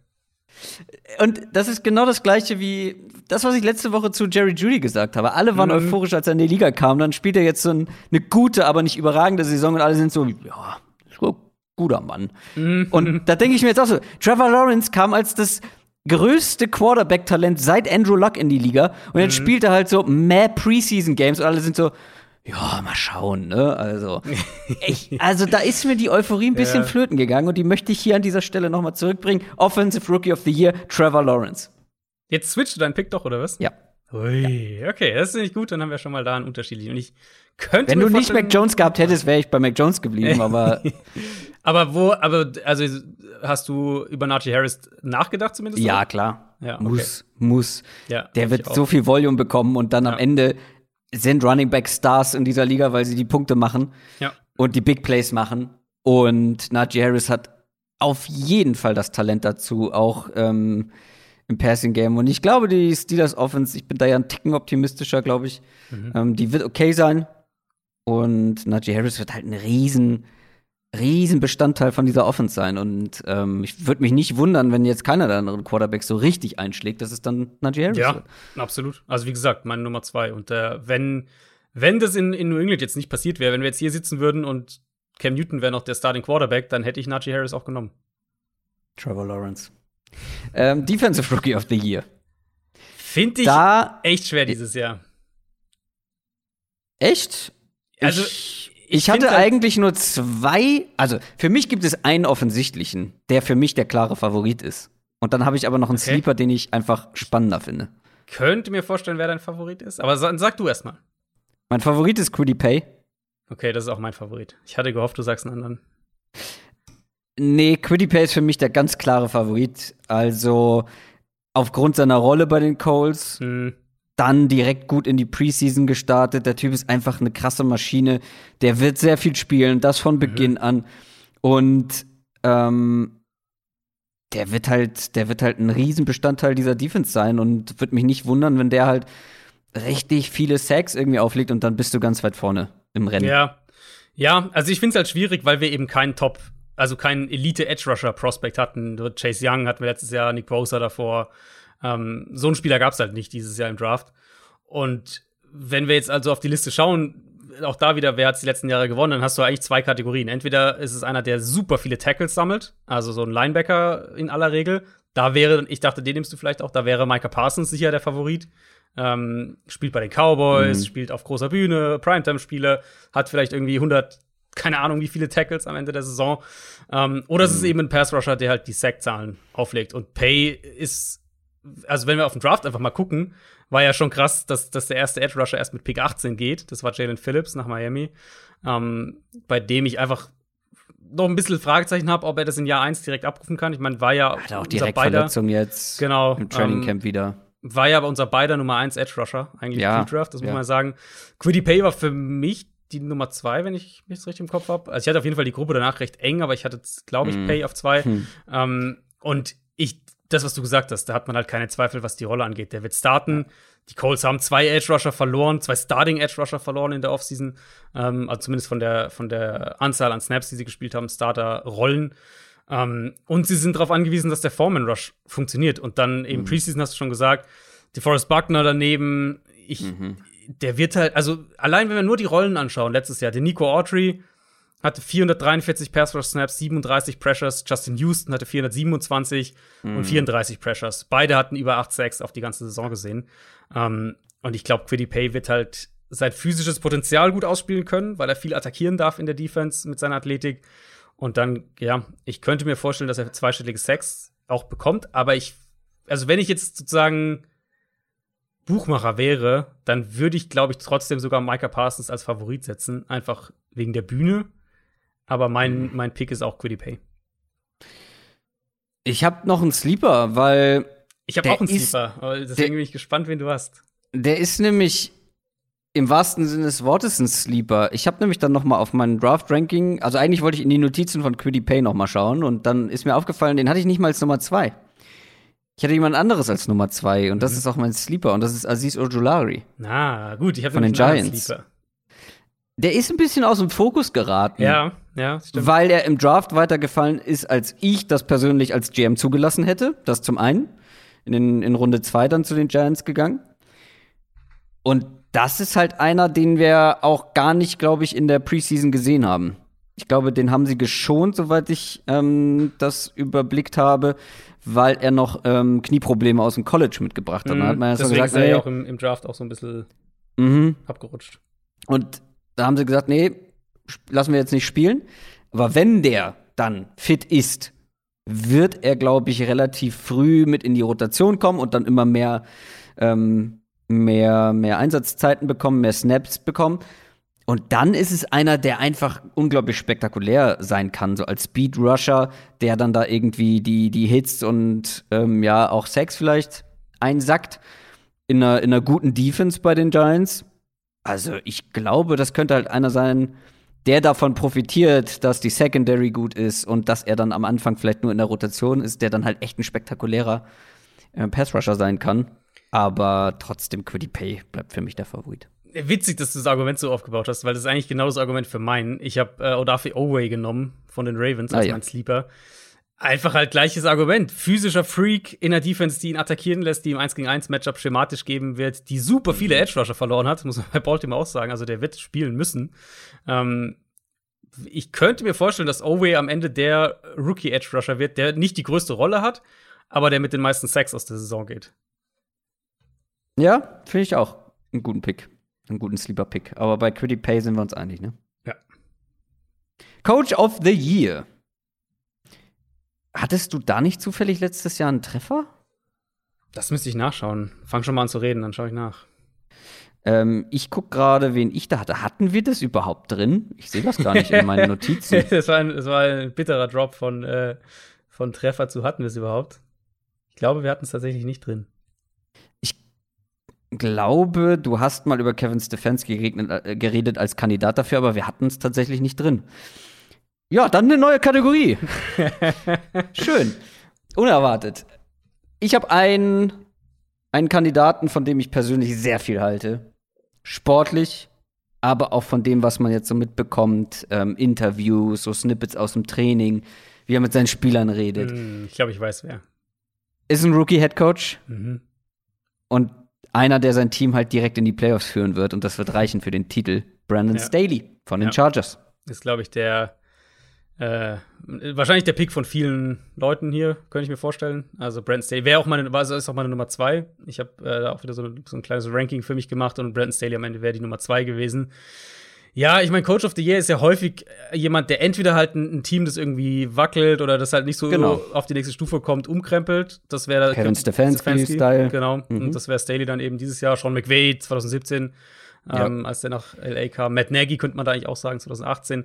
Also es ist halt kein Titel für den besten Coach des genau, Jahres eigentlich. Ne? Genau. Ne? Also sonst hätte Bill Belichick das richtig, häufiger gewonnen, sonst hätte das Sean McVay auch noch mal auch, vielleicht von äh, anders gewonnen und so. Also ja. Nee, genau. Also ist auch da wieder. Es muss natürlich irgendwie eine Storyline dabei sein. Ähm, und das ist eben entweder ist es die Kategorie, Coach kommt neu oder, oder ist relativ ja. neu und krempelt ein Team um. Oder es ist halt ein Veteran Head Coach, der dessen Team irgendwas Besonderes schafft. So John Harbaugh 2019 mit der Lamar Jackson mhm. MVP-Saison. Ähm, oder Ron Rivera mit den Panthers 2015. So, ähm, diese Kategorie. Bruce Arians davor in Arizona, wenn du halt dein Team irgendwie was Besonderes schafft, was so irgendwie überraschend ist. Und ich denke, nach all dem Theater, was wir in dieser Offseason in Green Bay hatten, Ähm, ich Oh denke, ja. dass Aaron Rodgers noch mal eine Mega-Saison spielen wird. Die Mhm. Packers im dritten Jahr, das muss man ja auch mal sagen, im dritten Jahr unter Mhm. Matt LaFleur zum dritten Mal 13 Spiele gewinnen. Und das in der Summe, so diese Storyline, The Last Dance, die so ein bisschen über der ganzen Saison schweben wird, die auch immer wieder thematisiert werden wird, natürlich. Mhm. Ähm, kontinuierlicher sportlicher Erfolg, vielleicht ja sogar schaffen sie ja noch mal den, den Nummer 1 Seed in der NFC und dass dann am Ende LaFleur äh, Mhm. dafür belohnt wird. Ich meine, LaFleur hätte es letztes Jahr auch schon werden können. Ich hätte zwar auch für Ja, Stefanski ja. gestimmt, aber LaFleur hätte es auch verdient gehabt. Ich glaube, der holt sich dieses Jahr. Sehr guter Pick. Sehr guter Pick. Ähm, das würde mir auch Storyline-technisch sehr Genau. gut gefallen und Genau. hätte er auch verdient. Also wie Genau, du schon sagst, absolut. auch letztes Jahr und ich erwarte auch eine sehr starke Packers-Saison. Ähm, und dann, dann wäre er auch eigentlich fällig. Mhm. Sack-Leader. Das war mein Treffer letztes Jahr. JJ Ah, Watt. Stark. TJ Watt. J. Äh, TJ Watt. Ja. Oh, Ich guck gerade mal. Das war, das war ganz lustig. Ich habe noch mal, ähm, ich habe noch mal nachgelesen. Eigentlich wollte ich, wen wollte ich denn da? Also ich hatte Khalil Mack da, das weiß ich noch, letztes Jahr. Äh, knapp daneben. Äh, oder habe ich mich da jetzt? ver- Nee, TJ Watt hatte ich. Ja, stimmt. Ich wollte nämlich unbedingt. Ähm, ich habe das, wollte das Bounceback-Jahr von Von Miller prophezeien. Oh, ja. Daraus wurde nix. Und dann, aber das war vor der Folge. äh, Seine Verletzung, beziehungsweise mhm, dass mhm. klar war, dass er nicht, äh, nicht spielt und dann bin ich auf TJ Watt umgeswitcht und lag damit richtig. Ähm, soll ich einfach mal meinen raushauen? Ich hoffe, jetzt haben wir nicht den gleichen, aber äh, ja, mach mal. Es kann gut sein, dass wir den gleichen haben, weil das ist der Spieler, der letztes Jahr die beste Pass-Rush-Effizienz der ganzen Liga hatte. Aber er hat mehrere Spiele verpasst und er hat aus seinen Pressures auch verhältnismäßig wenig Sex Ja, ich geholt. glaub, wirklich den deswegen war es nicht ganz so auffällig. Und ich glaube, wenn Joey Bosa eine Ja. komplette Saison durchspielt, Ja. dazu in einer insgesamt verbesserten Defense, der auch individuell, also die, das Talent steht ja außer Frage bei ihm, aber der individuell auch noch mal von Brandon Staley's Kreativität Mhm. profitieren sollte, auch was den Pass Rush angeht. Ich glaube, Joey Bosa Vertragsverlängerung, bam, richtig gutes Jahr. Ich in dieser Defense, ich glaube, der wird's. Ja, da, da denken wir jetzt tatsächlich sehr ähnlich, weil das war auch so mein. Klar, TJ Watt könnte es natürlich auch wieder werden. Aaron Donald Klar. ist immer ein Kandidat. Klar. Ähm, so die, die Namen, die man halt Das kennt. ist aber langweilig. ja, nee, aber ich bin auch bei Bosa gelandet mit ähnlichen Argumenten eben. Hat vier Spiele verpasst letztes Jahr. Ähm, hat halt trotzdem wirklich gute Zahlen aufgelegt, obwohl er deutlich weniger Pass-Rush-Snaps halt hatte als die ganzen Kandidaten dann vor ihm. Und letztlich ist ja das Argument halt nur weitergedacht. Wenn wir alle bei Brandon Staley so hoch sind und den so hoch einschätzen und irgendwie sagen, hier neue Ära bei den Chargers und hat die beste Defense letztes Jahr bei den Rams koordiniert und so weiter, dann dann muss es ja auch ein paar Spieler geben, die das halt tragen. Und Bosa ist für mich ein Top 5 Elite Edge Rusher in der NFL. Ähm, hat eben, wie gesagt, die letzten Jahre ja eigentlich konstant brutale Zahlen aufgelegt, ohne dass er sonderlich viel Hilfe vom Scheme bekommen hätte. Weil das Ja. war ja erst ein bisschen statisch, Foreman Rush und so weiter. Und die Hoffnung natürlich ist jetzt, das verändert sich. Gerade die Pass-Defense wird flexibler. Dervin James kommt zurück als eine Matchup-Waffe, auf die die Offense aufpassen muss. Und da wird Bosa einfach bessere Gelegenheiten bekommen. Ähm, wenn ich jetzt einen zweiten Platz nehmen würde, ich hätte, glaube ich, tatsächlich Miles Garrett als zweiten genannt. Ich glaube, dass Oh Cleveland ja. da auch in der Richtung sehr, Jetzt eine sehr weit richtig vorne. starke Nummer zwei an der Seite. Genau. Ähm, aber ich bin auch bei Bosa gelandet. Rushing Leader. Auch hier hätte man natürlich wieder Derrick Henry nehmen können. Es gibt, finde ich, halt eigentlich nur zwei, die in Frage kommen, oder? ja, Also vielleicht drei. Drei lasse ich mir noch einreden, aber Also, nicht. das Ding ist, ich wollte unbedingt, ich, ich habe das Gefühl, ich habe die Running Back Thematik so ein bisschen schleifen lassen. Wenn du zwei Running Back My Guys hast, dann Das läuft stimmt, dir ja. irgendetwas grundsätzlich Das, verkehrt. äh. Deswegen habe ich auf jeden Fall noch eine Running Back Bold Prediction dabei. Ah, sehr gut. Und wenn die eintrifft, dann ist die Wahrscheinlichkeit hoch, dass jemand anderes den Rushing-Titel gewinnt. Aber Henry wäre mir zu langweilig. Ähm, für wen hast du dich dann? Äh, bist du bei Henry oder hast du dich für die Alternative sozusagen entschieden? Ich habe ich hab mich für die Alternative, ich habe mich für Delvin Cook entschieden. oh. Die Frage ist ja echt, Also dann gibt's wirklich noch einen dritten, den ich für Äh, genau, drei- realistisch halte. drei würde ich, drei würde ich auf jeden Fall noch äh, mitgehen. Die Frage ist ja aber letztlich, bekommt überhaupt jemand, abgesehen von Henry und Delvin Cook, eben die Volume, um, sagen wir mal, über 1300 Rushing Yards zu gehen? Mhm. Chubb vielleicht. Und ich könnte mir vorstellen, dass du den vielleicht genommen hast auch. Ja. Ähm, Chubb hat halt vier Spiele verpasst letztes Jahr. Aber selbst mhm. wenn wir auf die Runs pro Spiel schauen, war er ja trotzdem immer noch hinter, hinter Cook und Henry und zwar ein gutes Stück. Ähm, wenn wir mal auf die Total Runs gucken, Henry und Cook waren die einzigen letztes Jahr mit über 280 ja. Runs. Cook ja. hatte 312, Henry 378, also das ist ja auch völliger Wahnsinn. Ähm, und dann, also 378, 312 und dann Platz 3 war Josh Jacobs mit 273. Ähm, also ein riesen, riesen Gap zwischen Cook, Henry, also zwischen Cook und Henry schon mal ein riesen Gap und dann noch mal zum Rest. Ähm, ja, also Chubb, ich könnte mir vorstellen, dass der ein oder andere hier einen Jonathan Taylor reinwirft noch. Nee. Ähm, aber letztlich, ich glaube halt, das sind, also Chubb und äh, Cook und Henry vor allem, sind halt die ganz klaren, unangefochtenen ja. Nummer 1 Backs in Run-Heavy Offenses. Und deswegen, ähm, ich glaube, dass die Titans ja. offensiv ein bisschen in, durch, in einen Umbruch durchlaufen werden mit dem neuen Coordinator. Äh, und, und dass die Vikings, aber bei den Vikings wissen wir eigentlich ziemlich genau, was sie spielen werden. Deswegen für mich, für mich unterm Strich ist es nur Henry oder Cook. Ähm, und ich habe mich dann für Cook entschieden, weil ich bei der Titans Offense mir ein paar Umstellungen vorstellen könnte. Ich bin froh, dass du Cook genommen hast, weil wenn du Henry genommen hast, dann hätte ich gesagt, nee, also ich will halt bei den Predictions schon auch noch etwas Gewagtes mit reinbringen. Und ja, dafür gibt's ja Cook, die Bold Predictions. Ja, aber es ist nicht bold. Es ist wieder auch ein lauwarmer Take, wenn ich sage, Nick Chubb wird Rushing Champion. Cook war mit auch noch ein Ticken zu, zu lame, sozusagen. ich habe mich für Nick Chubb entschieden, ganz einfach, weil er wäre schon auf Platz 4 gewesen, was Rushing Yards angeht, wenn er durchgespielt hätte mit seiner Pace. Ähm, hat vier Spiele verpasst.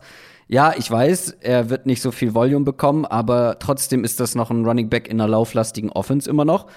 Und eine Offense, die in der ersten Saisonhälfte Klar, der hat da auch seine Yards gemacht, aber die ganze Offense in sich hat ja erst in der zweiten Saisonhälfte richtig gut funktioniert. Und ich glaube, wenn Nick Chubb 17 Spiele macht und die Offense eben von Anfang an gut funktioniert, dann ist das halt am Ende auch eine Frage der Effizienz. Und ich glaube, Nick Chubb wird sehr viel effizienter laufen als gerade als Henry dieses Jahr. Man, ich weiß nicht, also Arthur Smiths Abgang mhm, mh. könnte ihm halt schaden, so was ja. die, was die was die Big Plays angeht, was die Effizienz angeht, ähm, wenn das Laufspiel halt nicht mehr ganz so rund funktioniert, wie es das halt in den letzten Jahren getan hat. Ja, was die Volume Cook, insgesamt auch angeht, muss man sagen. Genau, Volume insgesamt, ja. Die Offense vielleicht nicht mehr so, also was ja eine, wirklich eine Riesenkompetenz von Arthur Smith war ja, dass die Offense ähm, so effektiv ja. war im Passspiel. Und wenn. Und das musst du erstmal wiederholen. Können. Genau, weil sonst kriegst du halt keine langen Drives und dann hast du auch weniger Gelegenheiten, den Ball zu laufen. Ja. Deswegen war das ein Argument gegen Henry. Gegen Cook gibt es ehrlich gesagt nicht viele Argumente, bin ich ganz ehrlich. Ähm, da zähle ich darauf, dass er ein, zwei Spiele verpasst und Nick Chubb nicht. Und dann wird es Nick Chubb. Receiving Leader. Ja, da waren wir, glaube ich, ähm, beide bei Devontae Adams letztes Jahr. Ja, waren wir beide tatsächlich. Äh, der wäre es natürlich auch mit Abstand geworden, wenn er alle Spiele gemacht hätte. Das haben wir letztes Jahr auch gesagt. Nicht. Hat er halt nicht, ja. Ich habe aber, glaube ich, vorhin schon rausgehört, dass wir hier den gleichen Namen haben werden. Also du machst auch kein Devonte Adams Double Down. Du, also weil wenn der mal eine komplette Saison ja, durchspielt, dann Adams wird er halt. Adams, genau, Adams ist für mich die zwei letztlich. Ähm, ich habe Calvin Ridley genommen und ich glaube du ja. auch. Ja, ich habe. Das war mein erster Gedanke nach Devonte Adams. Ja, bei mir auch. Und dann habe ich mal ein bisschen um die Ecke gedacht und ich habe spaßeshalber mal die Pace von ihm ausge, ausgerechnet, ähm, abgetippt sozusagen. Von den Spielen, in denen Julio Jones nicht gespielt hat letztes Jahr. Weil das waren immer mal wieder welche. Mhm. Und da war er auf einer Pace ohne Julio Jones von 1748 Yards. Platz 1. Das ist natürlich hypothetisch, keine Frage. Und das Ding ist halt auch, Kevin Ridley war nicht schlecht, äh, wenn Julio auf dem Feld stand. Dann hat mhm. er auch viele Yards gemacht, viele Receiving Yards bekommen. Aber jetzt wird Julio halt gar nicht mehr dabei sein. Die Offense wird sich verändern. Vielleicht wird sie etwas lauflastiger sein, aber ist ja nicht so, dass Arthur Smith Offenses keine produktiven Receiver ja. gehabt hätte. So AJ ja. Brown hat er auch viele Receiving Yards. Das ist halt vielleicht ein anderer Stil, aber er ist jetzt die ganz klare, alleinige Nummer eins und er wird die Volume bekommen und er hat das Talent und ich glaube, Calvin Ridley hat sehr gute Chancen. Ja, ich kann eigentlich nicht viel hinzufügen. Vielleicht noch ein, ein schematischer Aspekt. Letztes Jahr war er ja schon ähm, ein Receiver, der, eine, der, eine, der relativ viele Targets gesehen hat, aber vor allem halt der für die Volume, die er hatte, unheimlich explosiv in seiner mhm. Rolle war. Also war Platz 7 nach Targets, war der einzige Receiver mit mindestens 125 Targets, der mehr als 15 Yards pro Catch hatte. Und das lag halt vor allem daran, dass er eben vertikal eingesetzt wurde. Durchschnittliche Tagetiefe ja, ja. über 15, 15 Yards. Ja. Genau. Mhm. Äh, wenn das, mal, Und das habe ich.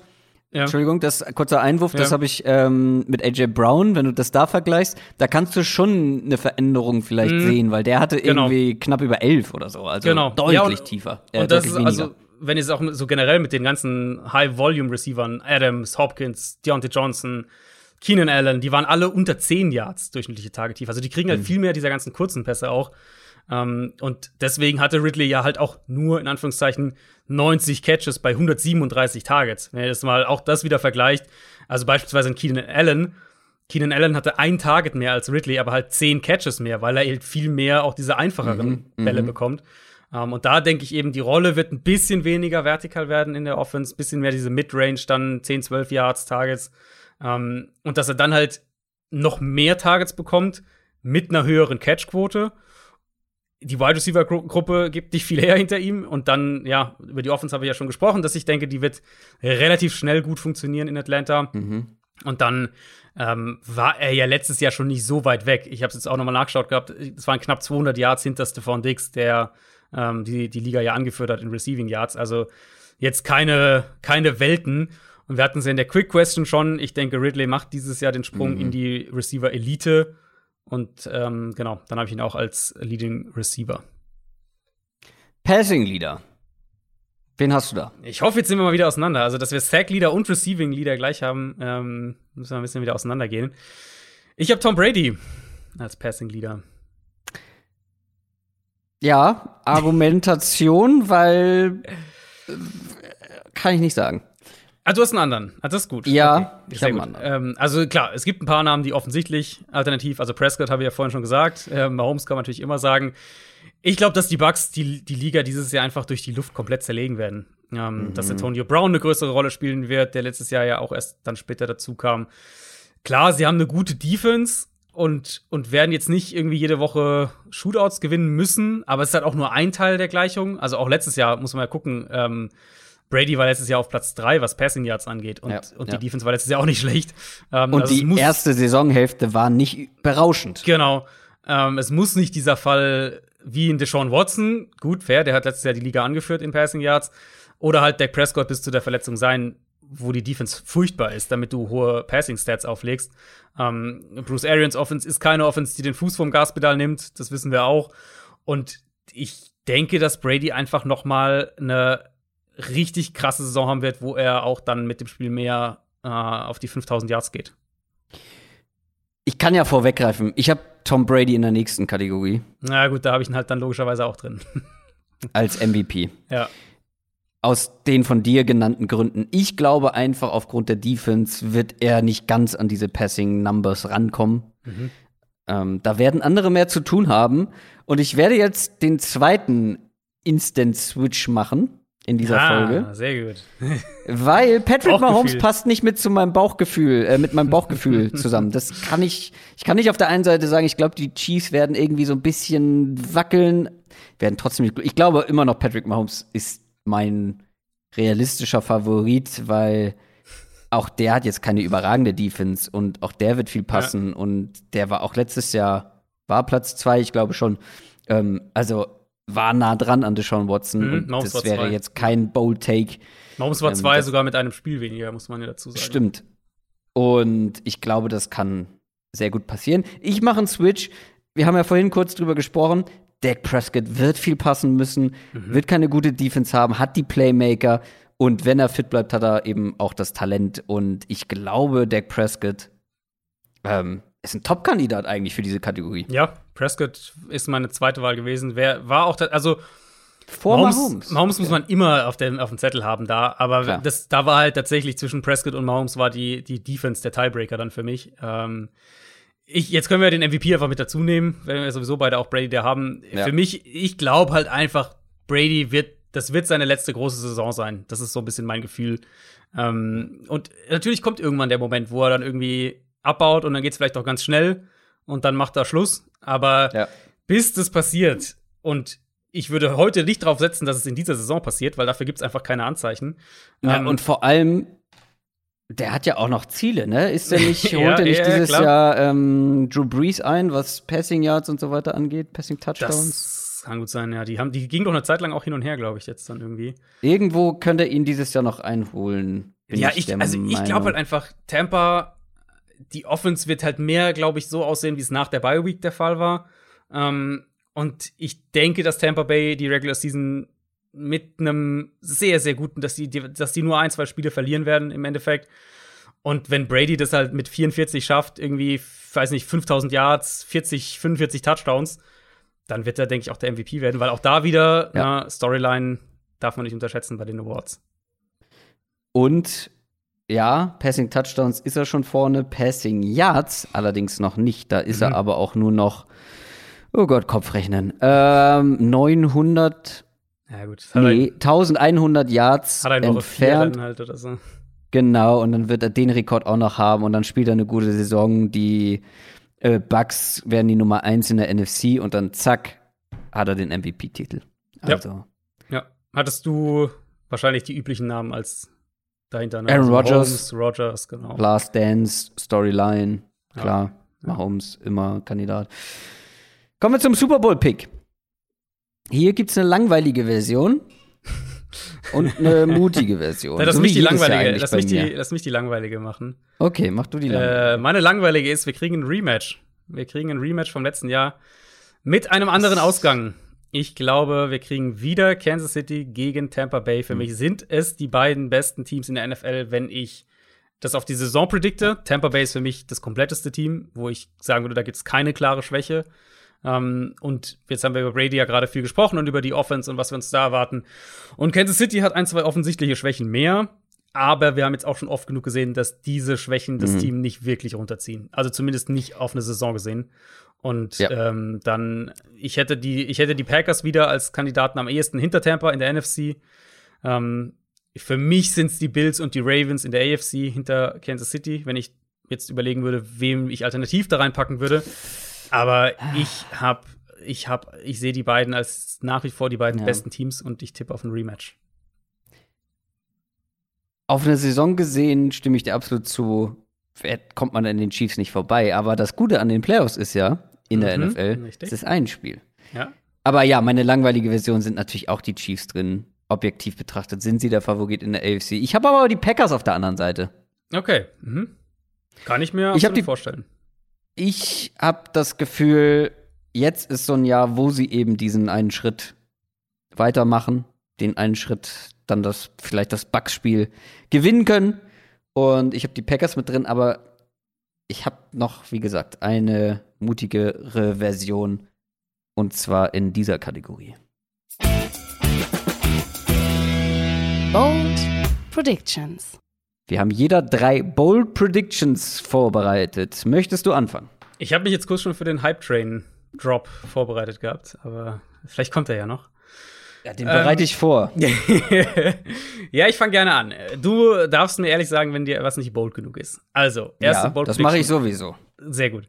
Ähm, erste Bold Prediction für mich betrifft Kyle Pitts. Ähm, na klar, na klar. Äh, muss ja, muss ja Muss ja konstant in seinem Homerism bleiben. Ähm, nein, bin ich auch, bin ich auch. Und zwar so richtig gut. in meinen. Es ist sehr gut. Ähm, ich habe mal ein paar Rookie-Thailand-Rekorde rausgesucht. Single Game Receiving Yards, 212 Yards. Single Game Receptions, also Catches in einem Spiel, 12. Uh, äh, Receptions auf die Saison gesehen 81, Receiving Yards 1076, Receiving Touchdowns liegt bei 12. Ich sage, dass Kyle Pitts die Rookie-Thailand-Rekorde für Receiving Yards, Receptions, Single-Game Receptions und Single-Game Receiving Yards brechen wird. Also, um es nochmal in Zahlen Über zu packen. Über 200 in einem Spiel? Ich, ich sag's nochmal die Zahlen. Also, ähm, das wären dann auf die Saison gesehen über 1076 Receiving Yards, auf die Saison Ja. gesehen über 81 Catches Ja. und in einem individuellen Spiel irgendwann mal über 12 Catches und irgendwann mal über 212 Receiving Yards.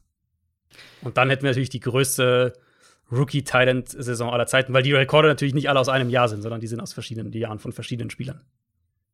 Ja. Finde ich bold genug, absolut. Ähm, Gerade, also ich finde, alle Zahlen sind in der Theorie realistisch erreichbar für einen Spieler wie Kyle Pitts, der ja quasi fast mehr Wide Receiver ist in der Situation, in der er Mhm. ist, wo er einfach viele Bälle fangen wird. Aber diese 200 Yards in einem einzigen Spiel krass, für einen gell? Tight End, das ist ultra krass und das, das macht die ganze Geschichte bold. Mhm. Und ich finde es aber gut, dass du wirklich das von, vom Draft bis jetzt durchziehst. Mit Das ziehe ich auch die ganze Saison durch. Kannst dich drauf verlassen. Aber wie gesagt, meine Bold Predictions sind so solche Homer-Picks, das kann man sich gar nicht Warte mal vorstellen. meine zweite ab, aber mach du erstmal deine erste.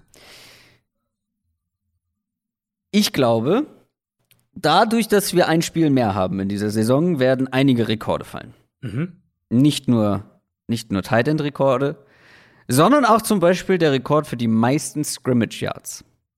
Okay. Der liegt bei 2509 Yards von Chris Johnson aufgestellt 2009. Mhm. Dieser Rekord wird gebrochen. Mhm.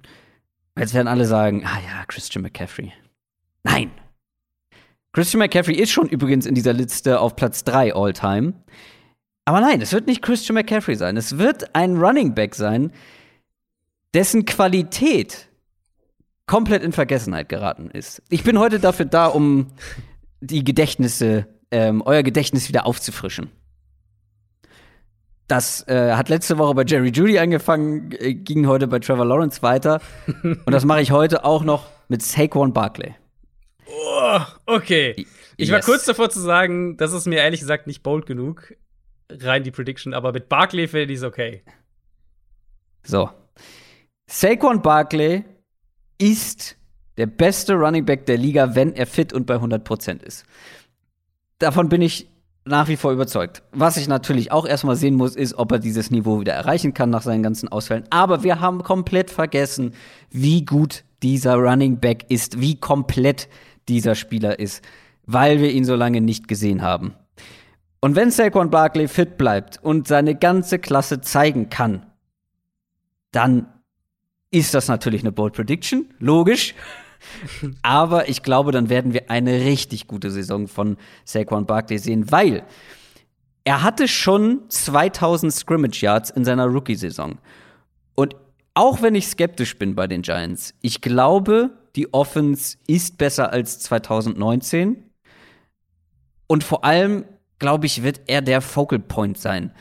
Klar, da sind mit Connie Golliday zum Beispiel, ähm, ist da noch eine ganz andere Waffe jetzt mit dabei und da sind noch andere Leute, die den Ball haben wollen. Aber ich glaube, der wird volume-technisch ganz weit vorne mit dabei sein. Und klar, 2509 Scrimmage Yards sind, sind sehr viel. Wo wir ja noch nicht genau wissen, ob inwieweit er Woche 1 spielt. Also vielleicht muss er das auch in 16 Spielen dann schaffen im Endeffekt. fairer Punkt. Wie gesagt, äh, die Prediction hat nur den Hauch von einer Chance, wenn er möglichst schnell bei 100% ist, gar keine Frage. Aber eigentlich wollte ich die Situation nur nutzen, um noch mal in Erinnerung zu rufen, was das für ein geiler Spieler ist. Ja, also mit, wenn du es wenn du es auf McCaffrey gesagt hättest, hätte ich gesagt, es ist nicht Nein, genug. nein, nein, nein. Äh, der, wie gesagt, der ist schon Platz 3 und jetzt mit Ja. einem Spiel mehr. Ja, ja. Ey, das kann ich mir wirklich vor. Also, das wäre eine realistische Prediction, dass Christian McCaffrey äh, diesen. Rekord bricht mit einem Spiel mehr. Weil er halt die, die Receiving Yards auch einfach kriegt. Das ist halt, ja, Genau. das, also klar, Barkley kriegt auch Receiving Yards, aber die, äh, da wissen wir es einfach noch nicht so genau, inwieweit, wie gut Jason Garrett es dann wirklich einbindet. Ähm, also mit, mit Barkley lasse ich dir durchgehen, weil wenn der hinter dieser Offensive Line, ich mein, also selbst wenn er irgendwie 700 Yards fängt, dann muss er immer noch 1800 laufen. Äh, wenn er das hinter der Offensive Line schafft, dann ziehe ich jeden Hut, den ich besitze. Ich glaube, er wird mehr im Passing Game bekommen. Und Mehr als ähm, 700. Das wäre aber schon Ja. Also- 800? Gut sein, nehmen wir, nehmen wir 800, dann muss er immer noch 1700 noch was erlaufen. Das würde mich auch überraschen Ja, hinter der Line. natürlich. Äh, Wenn Das eine Bold Prediction ist dich nicht überrascht, Ja. ist es keine Bold Prediction. Absolut, absolut. Deine zweite. Meine zweite ist relativ simpel, komme ich mit weniger Zahlen aus. Ähm, die Arizona Cardinals spielen nicht nur ein Playoff-Spiel in der kommenden Saison, sie gewinnen es auch und sie gewinnen es mit dem später dann frisch gebackenen MVP der Regular Season. Kyler Murray wird der MVP 2021. Ja, ist bold. Weil er in der Liste der möglichen Kandidaten wirklich sehr spät kommen würde. Ich glaube so, also wenn wir Buchmacherquoten schauen, irgendwo so zwischen 10 und 15 oder so, glaube ich. So. Mm. Ich guck gerade mal, wen hatte ich letztes Jahr als MVP? Ha, Dak Prescott. Ja, gut. Passt ja. hätte Vielleicht hätte sein Jahr. können, aber ja. Ähm, nee, finde ich gut. Ähm, ich bin etwas überrascht, weil ich habe ich hab versucht, Sachen zu nehmen, die mit meinen richtigen Predictions zumindest einigermaßen zu Nee, vereinbaren das habe ich sind. relativ schnell aus dem Ding, das habe ich relativ schnell aus dem Fenster geworfen, weil ich da bei allem, was ich mir überlegt habe, wäre ich in eine andere Richtung gegangen. Also ich hatte auch noch zwei, drei andere überlegt, die ich jetzt nicht gemacht habe. Mhm. Die wären alle dann weg von dem gegangen, was ich realistisch pre predikte. Wobei Also du- ich natürlich. Aber also ich- eigentlich sind es ja zwei. Also du sagst ja erstmal, die Cardinals kommen in die Playoffs. Genau, Ist in der NFC West ja jetzt nicht garantiert. genau, B, sie gewinnen ein Spiel und C, Kyler Murray wird auch noch MVP. richtig. Was Aber theoretisch könnte das ja theoretisch. Ich meine, ich habe ja gesagt, äh, ich habe ja gesagt, die ganze NFC West kommt quasi in die Playoffs. Ähm, insofern wäre das ja sogar noch im, im Flow mit meiner Ding. Wäre natürlich unwahrscheinlich, dass Kyler Murray MVP wird und die Cardinals nicht die Division gewinnen. Das wäre eher selten. Kommen wir zu meiner zweiten und ich ja, ich versuche diese ganze Folge stringent zu gestalten Mhm. und es fügt sich, das sind quasi mehrere Predictions gebündelt zu einer Bold Prediction, gerade weil der letzte Teil dann auch besonders bold ist. Jetzt bin ich gespannt. Aber wenn wir auf die AFC schauen. Mhm. Ich habe ja gerade schon mein Bauchgefühl geäußert, dass die Chiefs, ja, die Division gewinnen, ähm, aber dann relativ sang- und klanglos vielleicht sogar in den Playoffs ausscheiden. Und das ebnet natürlich den Weg für andere Mannschaften. und wir kommen jetzt zu einem AFC West-Team, das vielleicht Startschwierigkeiten hat, aber dann im Laufe der Saison immer weiter aufblüht. Es in die Playoffs schafft und als Wildcard-Team bis ins Championship-Game kommt. Mhm. Und das, weil sie nicht nur den Sack-Leader haben der NFL, weil sie nicht nur den Coach of the Year der NFL haben, sondern auch noch den Defensive Player of the Year Derwin James. Die Rede Okay. ist von den Okay. LA Chargers. Championship Game, Coach of the Year, Sack Leader und Defensive Player of Also, the ach so, Year. alles gehört in deine Bold Prediction mit dazu. Nein, also wenn die Chargers ins Championship Game Ja, kommen, reicht mir das schon. Und Derwin James, Defensive Player of the Year. und Derwin James Defensive Player of the Year wird. Oder eins von beiden. Da würde ich schon die Ehrenrunde drehen, das ist klar. äh, aber ich, ich finde es halt so schön, es hat sich so schön dargelegt, weil ich, ähm, ich bin das ja chronologisch durchgegangen in der Vorbereitung und dann hatte ich Sack Leader Chargers. Dann hatte ich sie ja als Wildcard-Team vorher schon. Dann habe ich sogar noch den Coach of the Year Chargers. Und dann dachte ich, wenn ich das jetzt weiterdenke, müssen die Chargers eigentlich ein richtig gutes Team sein und eine richtig gute Saison spielen. Und dann, ja. Ähm, dann habe ich mich an letztes Jahr noch mal erinnert mit der, äh, mit der Bills, mit der Bills Prediction, mit der Bills Bold Prediction. Da habe ich ja gesagt, sie schaffen es ins Ja. Championship Game Das und gewinnen das gegen die Chiefs. Echt, echt. Und das war zu dem Standpunkt, knapp, ja. Und das war zu dem Standpunkt, also zu der Zeit, war das wirklich bold. Ja, klar, Chiefs Du hast vor es der mir vergangenen durchgehen Saison. Also, ja, logisch, vor der vergangenen Saison war ja Kansas City, äh, war, war ja Buffalo, also hattest, hatte man vielleicht als Wildcard, vielleicht so, aber also die waren ja noch Und längst ich habe dazu noch gesagt, dass sie die Division gewinnen. Mhm. Habe ich extra noch mal nachgeschaut. Division-Sieg plus Championship-Game. Und ich sag hier bei den Chargers nicht Division-Sieg. Dafür sind die Chiefs zu stark und zu konstant. Aber ich sage Championship-Game, Chargers, Derwin James, mein My Guy. Wenn er fit bleibt, bitte bleib fit. Also mit dem, mit dem Defensive Player finde ich es auf jeden Fall bold, weil ich würde halt aus, also ich habe, wir haben beide die Chargers als Wildcard-Team und dann musst du halt nur in ganz dicken Anführungszeichen, aber nur zwei Spiele gewinnen, um halt im Championship Game zu stehen. Deswegen nur die Chargers im Championship Game. Das wäre mir nicht bold genug gewesen, wenn wir sie beide als Wildcard tippen, aber mit Dervin James als, äh, als Defensive Player sei es dir gegönnt. Ich, aber du glaubst ja nicht, dass äh, ich den, den, den Kelch an mir vorbeigehen lasse, wenn die Chargers ins Championship Game kommen. natürlich Und nicht. Derwin James äh, sich verletzt hat. Natürlich nicht, natürlich nicht. Oder nicht Defensive Player of the Year wird, soll ja auch eine Möglichkeit sein, habe ich gehört. Deine dritte Bold Prediction. Meine dritte Bold Prediction betrifft Quarterbacks und zwar mehrere. Also, in dieser Offseason haben sechs Teams insgesamt Veteran Quarterbacks geholt, um ihren vakanten Quarterback-Posten äh, zu setzen. Ryan Fitzpatrick in Washington, Carson Wentz in Indianapolis, Sam Darnold in Carolina, Teddy Bridgewater in Denver, Tyra Taylor in Houston und Andy Dalton in Ah, Chicago. ich weiß, was kommt. Meine Bold Prediction ist, dass von diesen sechs Quarterback kein einziger mehr der Starter sein wird, wenn wir in den letzten Spieltag gehen. Aber dass trotzdem, obwohl das passiert, zwei dieser Teams in die Playoffs kommen. Mit der Kombination finde ich es gut. Ich finde, es hätte mir nicht gereicht, wenn du nur gesagt hast, keiner von denen wird am Ende der Saison. Also es wäre auch schon bold, aber das wäre etwas, was ich wirklich im Rahmen des Möglichen Mhm. ähm, sehe. Aber mit den, mit dem Zusatz, dass zwei davon Also wir können dir nochmal Playoffs sagen, stehen. Washington, Indianapolis, Carolina, Denver, Houston und Chicago. Ja, und da sind ja, da ist ja kein Team dabei, was du in die Playoffs getippt hast, oder? Das ist Washington. Nee, Nee, ich auch. Washington auch nicht, das war ich. Ja, das ist richtig. Ja, das ist eine sehr bolde Prediction, finde ich gut. Da bin ich wirklich froh. Das ist, ja, vor allem will ich erst mal sehen, dass Jared Goff bei einer mittelmäßigen Leistung gebencht wird. Für wen? Äh, Jared Goff hatte ich jetzt hier tatsächlich nicht Ach nee, dabei, Jared Goff war weil- gar nicht dabei. Genau, weil die halt direkt einen Starter weggetradet Ja, oder- haben. Dann nimm Sam Darnold. Ja, Donald wäre so der Carson Wentz, dass der gebencht wird. Kann ich mir auch nicht vorstellen. Ihn, So, auch wenn ich ja. glaube, dass er nicht gut spielen wird. Ja. Die ist gut. Aber jetzt zum Abschluss kommen wir zu einer. Das ging nicht anders. Es ging nicht anders. Und vor allem, Du weißt, dass du, dass du nur ein Team ins AFC Championship Game, äh, Game bisher getippt hast, ne? das ist vollkommen richtig. Ja. Und das werde ich jetzt ändern. Das war ja so klar.